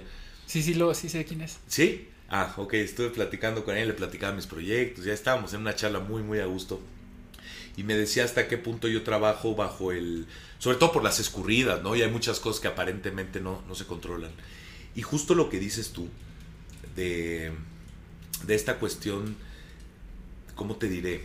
De, de improvisación. Yo les digo a mis alumnos que los accidentes está bien siempre y cuando tú los provoques, no que aparezcan, sino que tú... Que dirijas el accidente, ¿no? Claro, tú lo provoques y sepas dónde y cómo va a funcionar ese accidente. O sea, yo sé que quiero que se escurra aquí, ya sé qué tengo que hacer para que se escurra a esta velocidad y más o menos por aquí. Ahora, en la parte que dices, si hay una comunicación completita cuando estoy pintando entre la obra y yo. Ya quitando la parte conceptual, la parte técnica que viene ahí. Es justo. Estoy pintando y de pronto me doy cuenta que no estoy dando lo que necesito dar. Y la obra me dice, es que le estás escurriendo acá y tiene que ser por acá. Yo les digo también a mis alumnos, es que tienen que estar muy atentos qué les dice la obra. Por eso yo no puedo trabajar, cuando estoy trabajando, trabajo concentrado. No, no, no, por ejemplo, no pongo música y estoy pintando acá. No, no, o sea, hay una concentración. Y, por ejemplo, no consumes nada así marihuana. No, nada, cero. Soy antidrogas, completito antidrogas. O sea, no las soporto, no las Con el inconsciente tienes. Sí, sí, con mi manera de ser tengo. Sí, no, no lo soporto nada, ¿no? Tengo una clínica donde doy clases gratuitas. Hay un grupo de, chavos con muchísimas ganas de aprender. Y ellos saben que, yo les digo, yo no sé si se droguen o no, pero si un día llegan aquí y sospecho que vienen drogados, se van y nunca más los vuelvo a ver. O sea, a mí, yo, las drogas para mí no son algo adecuado. Siento que no se necesitan. Siento que las drogas a veces nos entorpecen. Bueno, las drogas, este... Bueno, el cigarro sí. el cigarro sí. No, el cigarro sí, sí fumo, sí fumo. No, pues, o sea, digo, al final, eh, o sea, Yo, a mí sí me gusta consumir algunas cosas, pero sí, definitivamente hay como. Sí entorpece. O sea, hay una parte que te ayuda, pero al final te gusta el arte o la creatividad, lo que sea, tienes que tener un lado tuyo como de cuentas, como, como el, el administrador de tu vida, que no, que no, que no funciona, ¿no? Si está si, come demasiado, si fuma demasiado, si se, si se droga demasiado. O sea, tienes que tener un grado de lucidez. Y cada quien lo... Te lo pregunto porque también de repente toda la gente de cierta edad piensa que la gente que hace arte o le gusta el arte es gente que se tiene que drogar. A mí eventualmente, eventualmente me preguntan que si me drogo. A veces mi manera de ser o mi... hasta la manera de vestir me dicen que no concuerda con lo que pinto, ¿no? Que me preguntan si tengo tatuajes y no tengo tatuajes este, no tengo piercing, no tengo aretes, no tengo nada.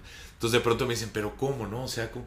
Y digo, no sé cómo está esa relación entre que para hacer este tipo de obra obviamente se imaginan a un, a un cuate todo sí, tono oscuro. Con los ojos tatuados, ¿no? Sí, exacto. Exacto. Como me ha tocado gente que va a mis exposiciones, ¿no? Eh, este, de manera increíble, ¿no? Hasta digo, me puedo tomar una foto contigo, ¿no? Porque me encanta, me encanta, pero, pero yo no, o sea, yo no, no convivo mucho, no, no convivo de cerca con, con esas formas de, de, de, o sea, no me drogo, pues, no nada de eso. Pinto en silencio. Tarmeño me decía, ponga música aquí para pintar. Le digo, no, en silencio. No sé si tenga que ver también por mi problema de sordera, que entonces estoy acostumbrado a vivir en esa en ese mundo, ¿no? Es tu lugar de paz. Sí, me los quito y adiós, ¿no? Me pongo mute a todo, a todo, total. Entonces estoy acostumbrado a escucharme a mí, que es lo peligroso. ¿Y crees que, por ejemplo, e-, esa característica tienes tenga que ver o afecte tu resultado visual? Que digo, en principio parecería que no, pero... Debe de, debe tener una, algo, debe de tener. No lo he estudiado, no me he puesto a analizar. Me decía una, una amiga, la doctora Norma Silva, platicando un día con ella, muy padre, me dijo, me llama mucho la atención que tu proyecto de sombras y de morgue esté basado en la escucha y tú seas sordo. Porque justo lo que hago es interpretar el discurso. O sea, te tengo que escuchar y que me digas. ¿No? Y entonces si soy sordo, qué interesante que lo base en esa parte. No sé si tenga relación, consciente no la tiene, inconsciente puede ser que sí. Y de que se ve afectada, debe de ser, ¿no? Este Bacon, Francis Bacon, el filósofo, no el pintor, el filósofo, habla de estos perturbadores de la realidad, ¿no? A partir de nosotros mismos, por ejemplo, ¿no? Si yo, por ejemplo, soy miope, la realidad la percibo diferente, en automático, ¿no? Entonces, si soy sordo, obviamente mi realidad se percibe diferente que tu realidad. Entonces es interesante, ¿no? Sí, la verdad es que es, bueno, regresando un poquito a lo que decías del, de cómo, cómo te imaginan las personas que eres, ¿no? Tanto física como... Digo, de manera de ser, ¿eh? De manera de ser también luego se imaginan que soy una persona rara o no sé. Sí, o sea, es que tú, si alguien ve una pintura tuya, depende cuál, pero en general cualquiera, porque todas tienen un mismo, una esencia, sí te imaginas una persona como como muy oscura, ¿no? Muy este, pero bueno, ya cuando, cuando te das cuenta o te gusta este, número uno entiendes que no todos somos iguales, o sea, son prejuicios, ¿no? Al final. Y la otra es que eh, justamente no eres así porque ahí está eso, ¿no? O sea, ya no me hace falta. Exacto. Ya no me hace falta tatuarme. Porque yo, yo de repente creo que no, tampoco quiero generalizar, pero mucha gente que se tatúa es una manera como también de, de autoterapia, ¿no? De quiero, quiero sacar algo que está dentro que no me está haciendo bien. Tú lo sacas con la pintura, alguien cantando. Hay gente que lo saca en su piel, ¿no? De repente, qué bueno que no estás tatuada, yo tampoco. No, pero digo, no, qué bueno, ¿tú tienes tatuajes? ¿No? No, porque yo me acuerdo que hace 15, 20 años tatuarse era. Estaba chido.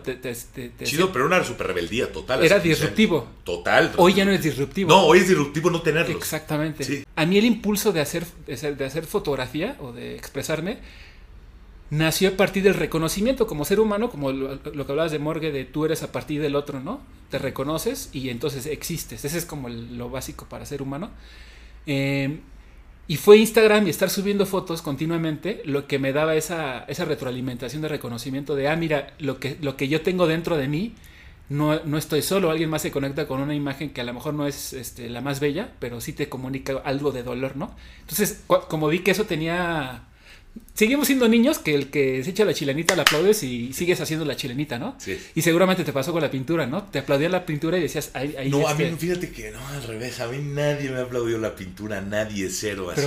en mis redes ahorita ya, pero la gente que me sigue o así, los cuales les agradezco muchísimo. Pero mis personas cercanas, no, no, no hay. Pero cercanas, eh, ¿te refieres familia y amigos o cercanas en el familias y amigos, no, familias y amigos. Familias y amigos.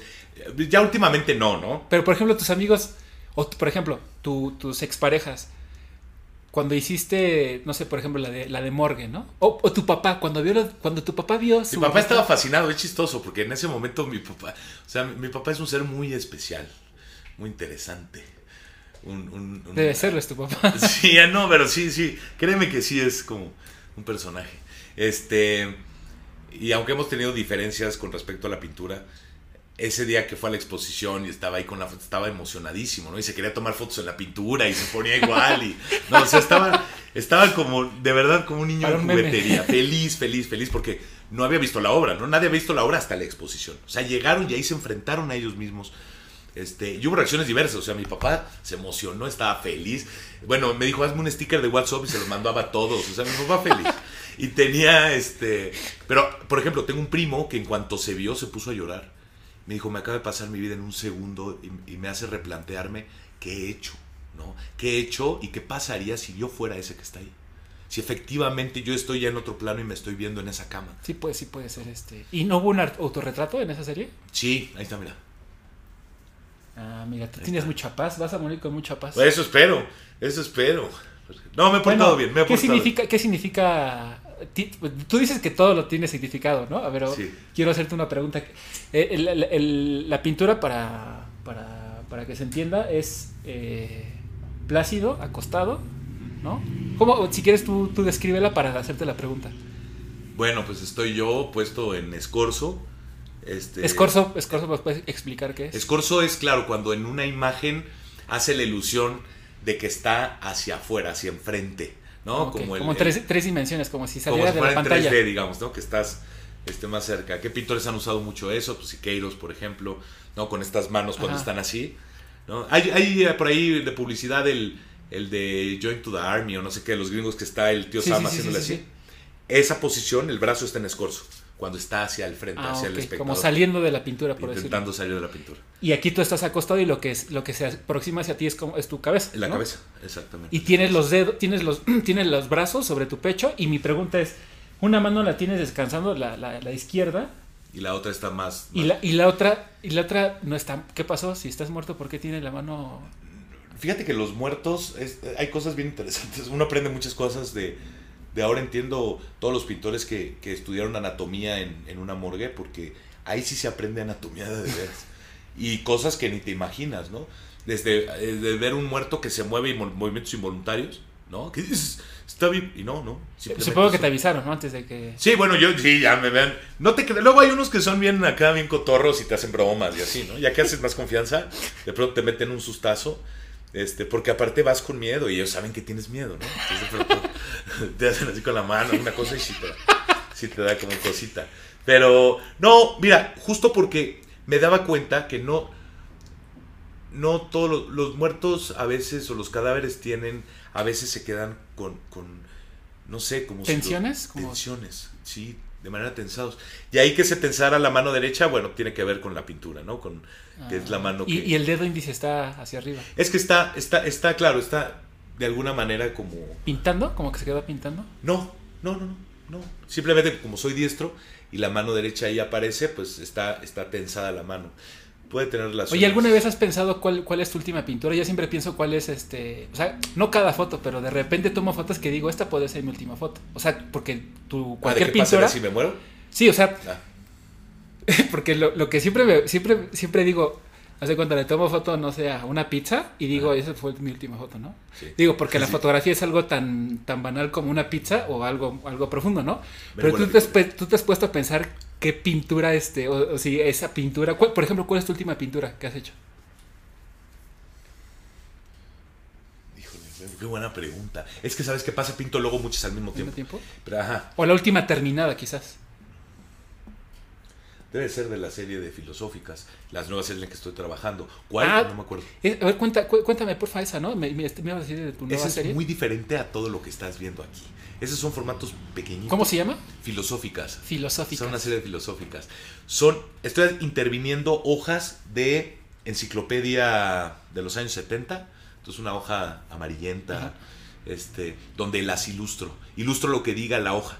Ok, ok. Sobre la hoja, ya sea le intervengo, la recorto, le pego cosas, y entonces se generan tipo collage, donde hay una carga este, filosófica, una carga ácida, o tienen humor negro. ¿Y o estos ti- textos o estas páginas tú las seleccionas o son... La como- selección. Sí, agarro libros, me pongo a leerlos y de pronto encuentro una, una página que habla sobre los volcanes. Entonces digo, ok, ¿qué puedo hacer con un volcán? ¿Y esto, ¿Y esto te agarró en la pandemia ya lo tenías pensado? En la pandemia estuve trabajando en un proyecto que se llamaba Sombras del Confinamiento. Trabajé en sombras a partir de la interpretación que se hace de un dispositivo electrónico. Entonces convoqué igual este, voluntarias y voluntarios y me reunía con ellos por Zoom. Y a partir de ahí se generaba, Ah. se generaba el, el Esas tampoco las todavía las Todavía no está publicada, no. Tuve un problema técnico tremendo, se me explotó la computadora. No, Y man. con ella se fue un chorro de información, entonces estoy tratando de recuperar ciertas cosas y este, pero bueno, eso es algo que me pone hasta me dan ganas de llorar. Fue mucho trabajo, muchos meses de trabajo. Habrá, habrá que guardar todo en la nube. No solo mío, sí, ahora hay que aprender a usar las cosas este, bien. Y, y las filosóficas son recientes. Sigo trabajando, me faltan terminar, o sea, estoy en proceso como de unas 15 obras más o menos. Llevo ahorita como 40, entonces ahí voy avanzando. Pero fue un proyecto que sí nace, O sea, ¿cuánto- ¿cuántas piezas tiene normalmente una... eso quién sabe, porque por ejemplo los, los pescados, la serie de pescados que es una transición entre sombras, la, la- la- el orden va a sombras, little shadows, que son estas pequeñas sombritas este, que trabajé para yo desfogar toda la carga energética que me, me depositaban a mí. Ahí. Y, a- y justo la transición de, de ese proyecto sombras a morgue son los pescados. mm, Y los pescados deben de ser 10 obras nada más, ¿no? 10 obras más o menos de, de- de pescados. Y es esa transición de la vida a muerte, ¿no? Pero ahí hay una devoración. O sea, la de los pescados es bien interesante porque yo fui a comprar los pescados, yo los, los cociné, yo me los comí. yo- o sea, yo conviví con el pescado desde todo el proceso, ¿no? Hasta que estaba Te en faltó putrefacción.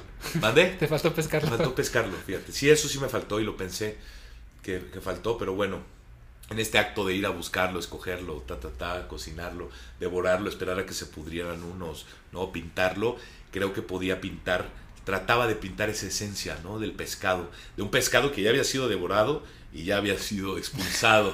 este, entonces, pues fue interesante y después de los pescados ya viene Morgue. Y, a- y ahorita te digo, esta parte de las filosóficas, fue un proyecto que me ayudó mucho a sanar muchas cosas que yo traía en la cabeza, ¿no? Muchos problemas personales y muchas, muchas cosas que yo dije, me estoy haciendo daño pensando tanto eso que no debo de pensar. Necesito ocupar mi cabeza, mi cerebro.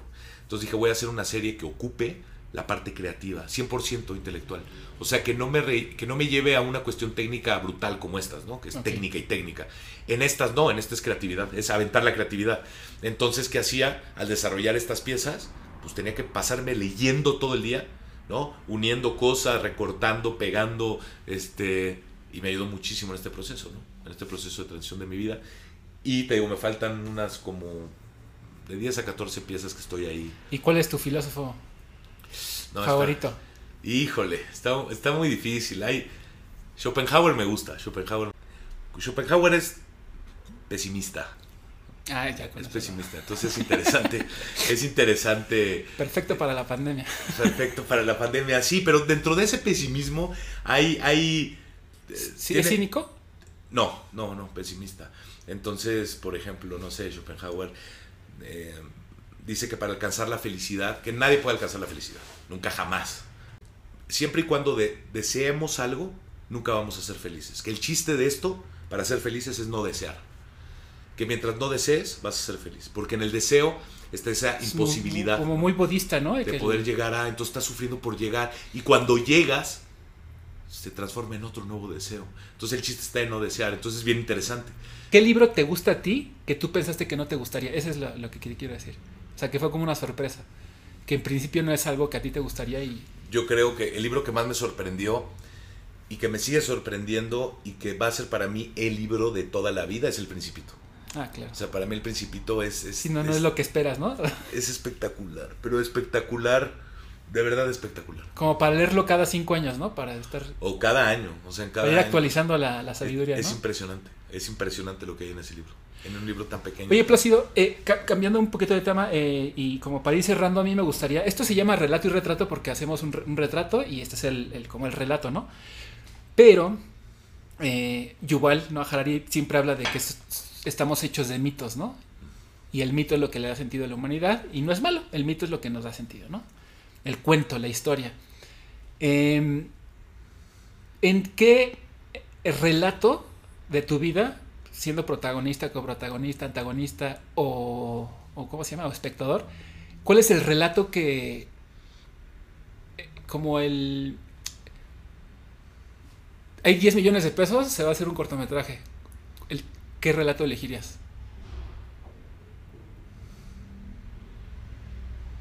Híjole, aquí te vas a tardar 7 minutos en que piense en mi respuesta. ¿eh? Puede, o sea, no, puede ser que no estuviste ahí, pero te lo contó tu abuelita. A mí mi abuelita siempre digo, me contó una historia de, cuando yo era joven que, o sea, dije, si, tuviera dinero yo haría ese, le pagaría un director. Es que depende, depende de qué fuera el género, porque te hay muchos géneros, ¿no? Si fuera drama, si fuera misterio, si fuera horror, si fuera este ciencia ficción. Comedia, a ver, comedia. Es, para mí es el género más difícil, la comedia. Comedia, híjole, comedia, hay... hay eso y el terror. El terror también es bien difícil, ¿no? De mi familia no tanto, fíjate. Con mi familia no tanto, no, no. Este, ahí debe estar el... no, yo creo que mi género, o sea, yo creo que el género de mi relato, de mi mito, de mi historia, yo creo que estaría entre el drama, el, el entre un drama, sí soy bien dramático, Abraham. Pero, pero el drama, el drama siempre, así como, la, porque por eso me encanta tu trabajo, como Caravaggio y este, ¿cómo se llama este, este Baldomero Resendi. Porque para mí la magia está en lo oscuro y el dolor, equilibrarlo con la belleza, ¿no? Y ese equilibrio te genera algo bien chingón. Pero también el terror cuando hay, hay genios que hacen que lo combinan con la comedia, es ya es, es el combo completo, ¿no? O sea, que te dé miedo, pero además te haga reír. Por ejemplo, Relatos Salvajes, hay una película que se llama Relatos Salvajes, Argentina, no sé si, si lo has visto, te la super recomiendo. Este, son siete relatos, salvajes. Está muy bien de hecha su, su descripción. Aparte se pasan en chinga porque duran 10, 15 minutos. Son historias que empiezan normales, tú y yo aquí, comiendo una pizza. No te voy a contar las historias, este es un ejemplo. 10 minutos después, yo te mato. Pero está contado de una manera que dices, claro, yo también mataría, yo también lo mataría. O sea, es que todo tiene sentido, te lo van contando de una manera que gente normal pierde el sentido y este, pero en medio de todo te van metiendo este humor, ¿no? Y a mí el, género de terror me parece el más difícil. O sea, una buena película de terror creo que es lo más este. Porque la realidad me parece que hoy en día es muy. Muy terrorífica. Muy buena para el terror, ¿no? O sea, en México, ¿cómo haces una película de terror? Pues no, no, no, no llegas. O sea. Qué bueno, sí. O sea, viendo, o sea, ves las noticias y dices, aquí ya cinco películas, ¿no? Sí, exacto. Pero ¿qué sería? O sea, digo, las que puedas contar, porque en tu familia, seguro, por, por como lo dijiste, debe haber grandes historias, pero quizás no se pueden contar. ¿O puede, sí puedes contarlo? No, solo se podrían contar. Solo es, que la curaduría de la, de, la, de la historia es donde está lo complicado, en la selección de, de cuál historia puede ser la más terrorífica, o la más dramática, o la más cómica, o la más interesante. La más mexicana, la más... Fíjate que, pero quizá, si, si fueran a hacer un documental mío, o sea, una película que estaría bien padre, yo, yo, me sentiría bien acá, bien importante. este, no sé, hay eventos que quizá marcaron mi vida de manera muy, muy fuerte. Uno puede haber sido el divorcio de mis papás, yo creo que ese es... Siempre marca, ¿no? Sí, sí fue complicado. Yo creo que ese, yo creo que me quedaría con ese quizá. ¿Cuántos años tenías? Ocho. ¿Ocho? Siete, ocho. Fíjate que eh, he preguntado esto, no siempre, pero lo pregunto, y también me acuerdo de una que no tiene mucho, y también fue el, este, el divorcio de sus papás, pero lo hicieron decidir. Ya, o sea, le, dijeron... Te vas con papá, ajá, igual 8 o 9 años, te vas con papá, Y, y yo no lo, no lo veo puesto en perspectiva, pero está muy cabrón. O sea, que te hagan, o sea, ya que se divorcien, Sí, de entrada es. pero bueno, ¿no? Es, normal, pero que te hagan decidir con quién irte. Claro, porque te avientan la responsabilidad a ti, ¿no? Entonces el que queda mal eres tú, porque tú no seleccionas a, a uno, más bien deseleccionas al otro, ¿no? El problema está en la deselección. A veces pensamos que lo interesante o lo difícil es cuando tomamos una decisión y no, el tomar una decisión no es que tomé esta, es que decidí no tomar las otras. Entonces también se vuelve interesante. Se puede, puede tener ambas Eso pasa también, me da cuenta mucho y creo que es, es un punto bien interesante, e incluso en, en las pinturas, en las fotos, en las películas. De repente hay pinturas o retratos en las que dices, ¿por qué no se ve eso? Y lo analizas y, y, lo analizas y te das cuenta que está hecho totalmente a propósito. O sea, no te muestran eso porque no quieren que lo veas. Claro, sí. Porque a lo mejor yo tengo la intención de que tú lo interpretes o porque no quiero que se vea, porque creo que va a comunicar algo distinto. Uh -huh. La ausencia dice igual o más que la, que la presencia, ¿no? Claro, es como la música, ¿no? Que se, es, es, es, es, el orden de los silencios lo que hace la música, ¿no? El ruido y silencio, ¿no? Y se... sí, pero el silencio es, es, es el acomodo del silencio. Es, es, bien interesante cómo funciona la música, ¿no? Y la, y la, pintura puede ser algo similar, y la escultura igual, ¿no? Es qué quito, qué sobra en la escultura. Entonces, y, y, y cuando, y, cuando, y saber cuándo ya es suficiente, ¿no? Porque si no pasa como, yo me corto el cabello solo y al principio me lo empezaba a cortar y cuando ya, me, ya estaba pelón, porque algo pasa. ah, eso me corto. pasa a mí, ¿no? Eso me pasa a mí. Eso me pasa, igualito, igualito me pasa. Oye, Plácido, pues muchas gracias por, por, por recibirme y bueno, ahorita... Eh, ya te, lo voy a decir al aire, yo ya venía con, con, el equipo que quería experimentar, pero ahora sí que me chingué la rodilla, pero de la espalda, no vi mal de la espalda, pero dije voy a hacer algo que es algo que me encanta, ya me di cuenta que a ti no te gusta eso. ¿Qué? Este, improvisar.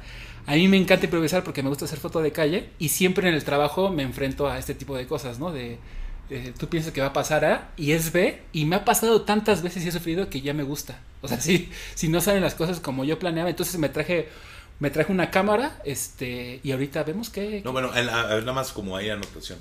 En la vida soy el cuate que más puede improvisar, no te imaginas, toda mi vida es una improvisación al día, al minuto, solo en la pintura no. Pero toda mi vida Todo lo demás. es un acto de improvisación, un acto de resolver problemas, un acto de accidentes, no, no provocados, o sí de manera inconsciente que luego hay que resolver, entonces es lo, es lo único diferente, pero, pero en, en, en, en la pintura no, pero en todo lo demás sí completa. Oye, y ya, ya para terminar así, ¿Has intentado como experimento no controlar tu obra? ¿Hacerlo simplemente...? No, me lo sugirió Oscar, me lo sugirió el doctor Oscar de la Borbolla, de a ver qué pasaría. Y no, no lo he hecho. Pero no, no lo he hecho no por miedo o algo, sino porque no, no me ha surgido la, la, necesidad. Pero o el resultado al final no, no me acaba de gustar, o no, no, no me conecto a veces con, con, ese tipo de cosas, pero, pero creo que sí va a ser algo que tomaré en pero cuenta. Pero sería, sería excelente, ¿no? Sí. O sea, y por ejemplo, yo que nunca ordeno ni, ni, preparo nada, yo creo que me quería muy bien hacer algo así, o sea, bien hecho, pues. Ya, o sea, te, darle, puede ser, puede ser que crear una, un equilibrio, quizá te serviría muchísimo, puede ser que sí, puede ser que sí. Sí, no, yo creo, ahorita que estás platicando todo esto de, de, de tu, de tu proyecto de dos años y todo, y voy, voy, a hacer otro anuncio, es que a mí me encanta, cuando algo me gusta mucho, me gusta comentarlo. Sí, adelante. Vi un documental súper recomendado que se llama eh, Familia de Medianoche. Eh, está en Netflix, lo empieza a ver así, eh, es un documental de... Su premisa es, en México hay menos de 45 ambulancias para 9 millones de habitantes. Así empieza, ¿no? Y dices, a la verga. Y eso provoca que haya eh, este, ambulancias piratas y privadas. Es una familia, es un papá y dos hijos, uno de como de 15 y un niño como de 8, 8 años, así gordito, es un personajazo. Y es un director gringo que se mete 3 años a la ambulancia cuando después obviamente investigué todo, dije, claro, pues sí, tres años, no mames, ¿qué esperabas? Güey? O sea, es, es, un proyecto bien hecho, está planeado, cámara oculta, está increíble, véanlo. Eh, y algo que, que, me gustaría contar, digo, ya hablando de todo esto, es que él dice que él llevaba, y todo tiene que ver con el proceso que tú tienes, que es bastante planeado y con bastante tiempo para hacer algo bien hecho, ¿no? Y dice, yo llevaba tres años, bueno, iba a cumplir los tres años filmando, ya quedó una semana, cumplí mi, mi, tiempo y dije, voy a grabar una semana más. O sea, no sé, me dieron ganas, como que sentí que podía estar una semana más, menos, no pasa nada. En esa semana sacó el 70% del documental. Y, y, es algo como que, que tú decías, ¿en qué momento paras? ¿Cuándo ya está hecha la obra? Y siempre tienes esa sensación. Si me quedo un poquito más, hasta dónde hubiera llegado, ¿no? Pero pues tienes que sacar la obra, si no... Hay, hay, hay momentos donde hay que saber en qué momento parar, en qué momento decir basta, basta ya, porque si no lo acabas echando a perder. Es como hacer el amor. Tienes sí, que saber sí. en qué momento ya se acabó. es igual. Así Con funciona. esto, mira, este es un buen momento para terminar. para terminar. Muchas así, gracias. así debe de ser.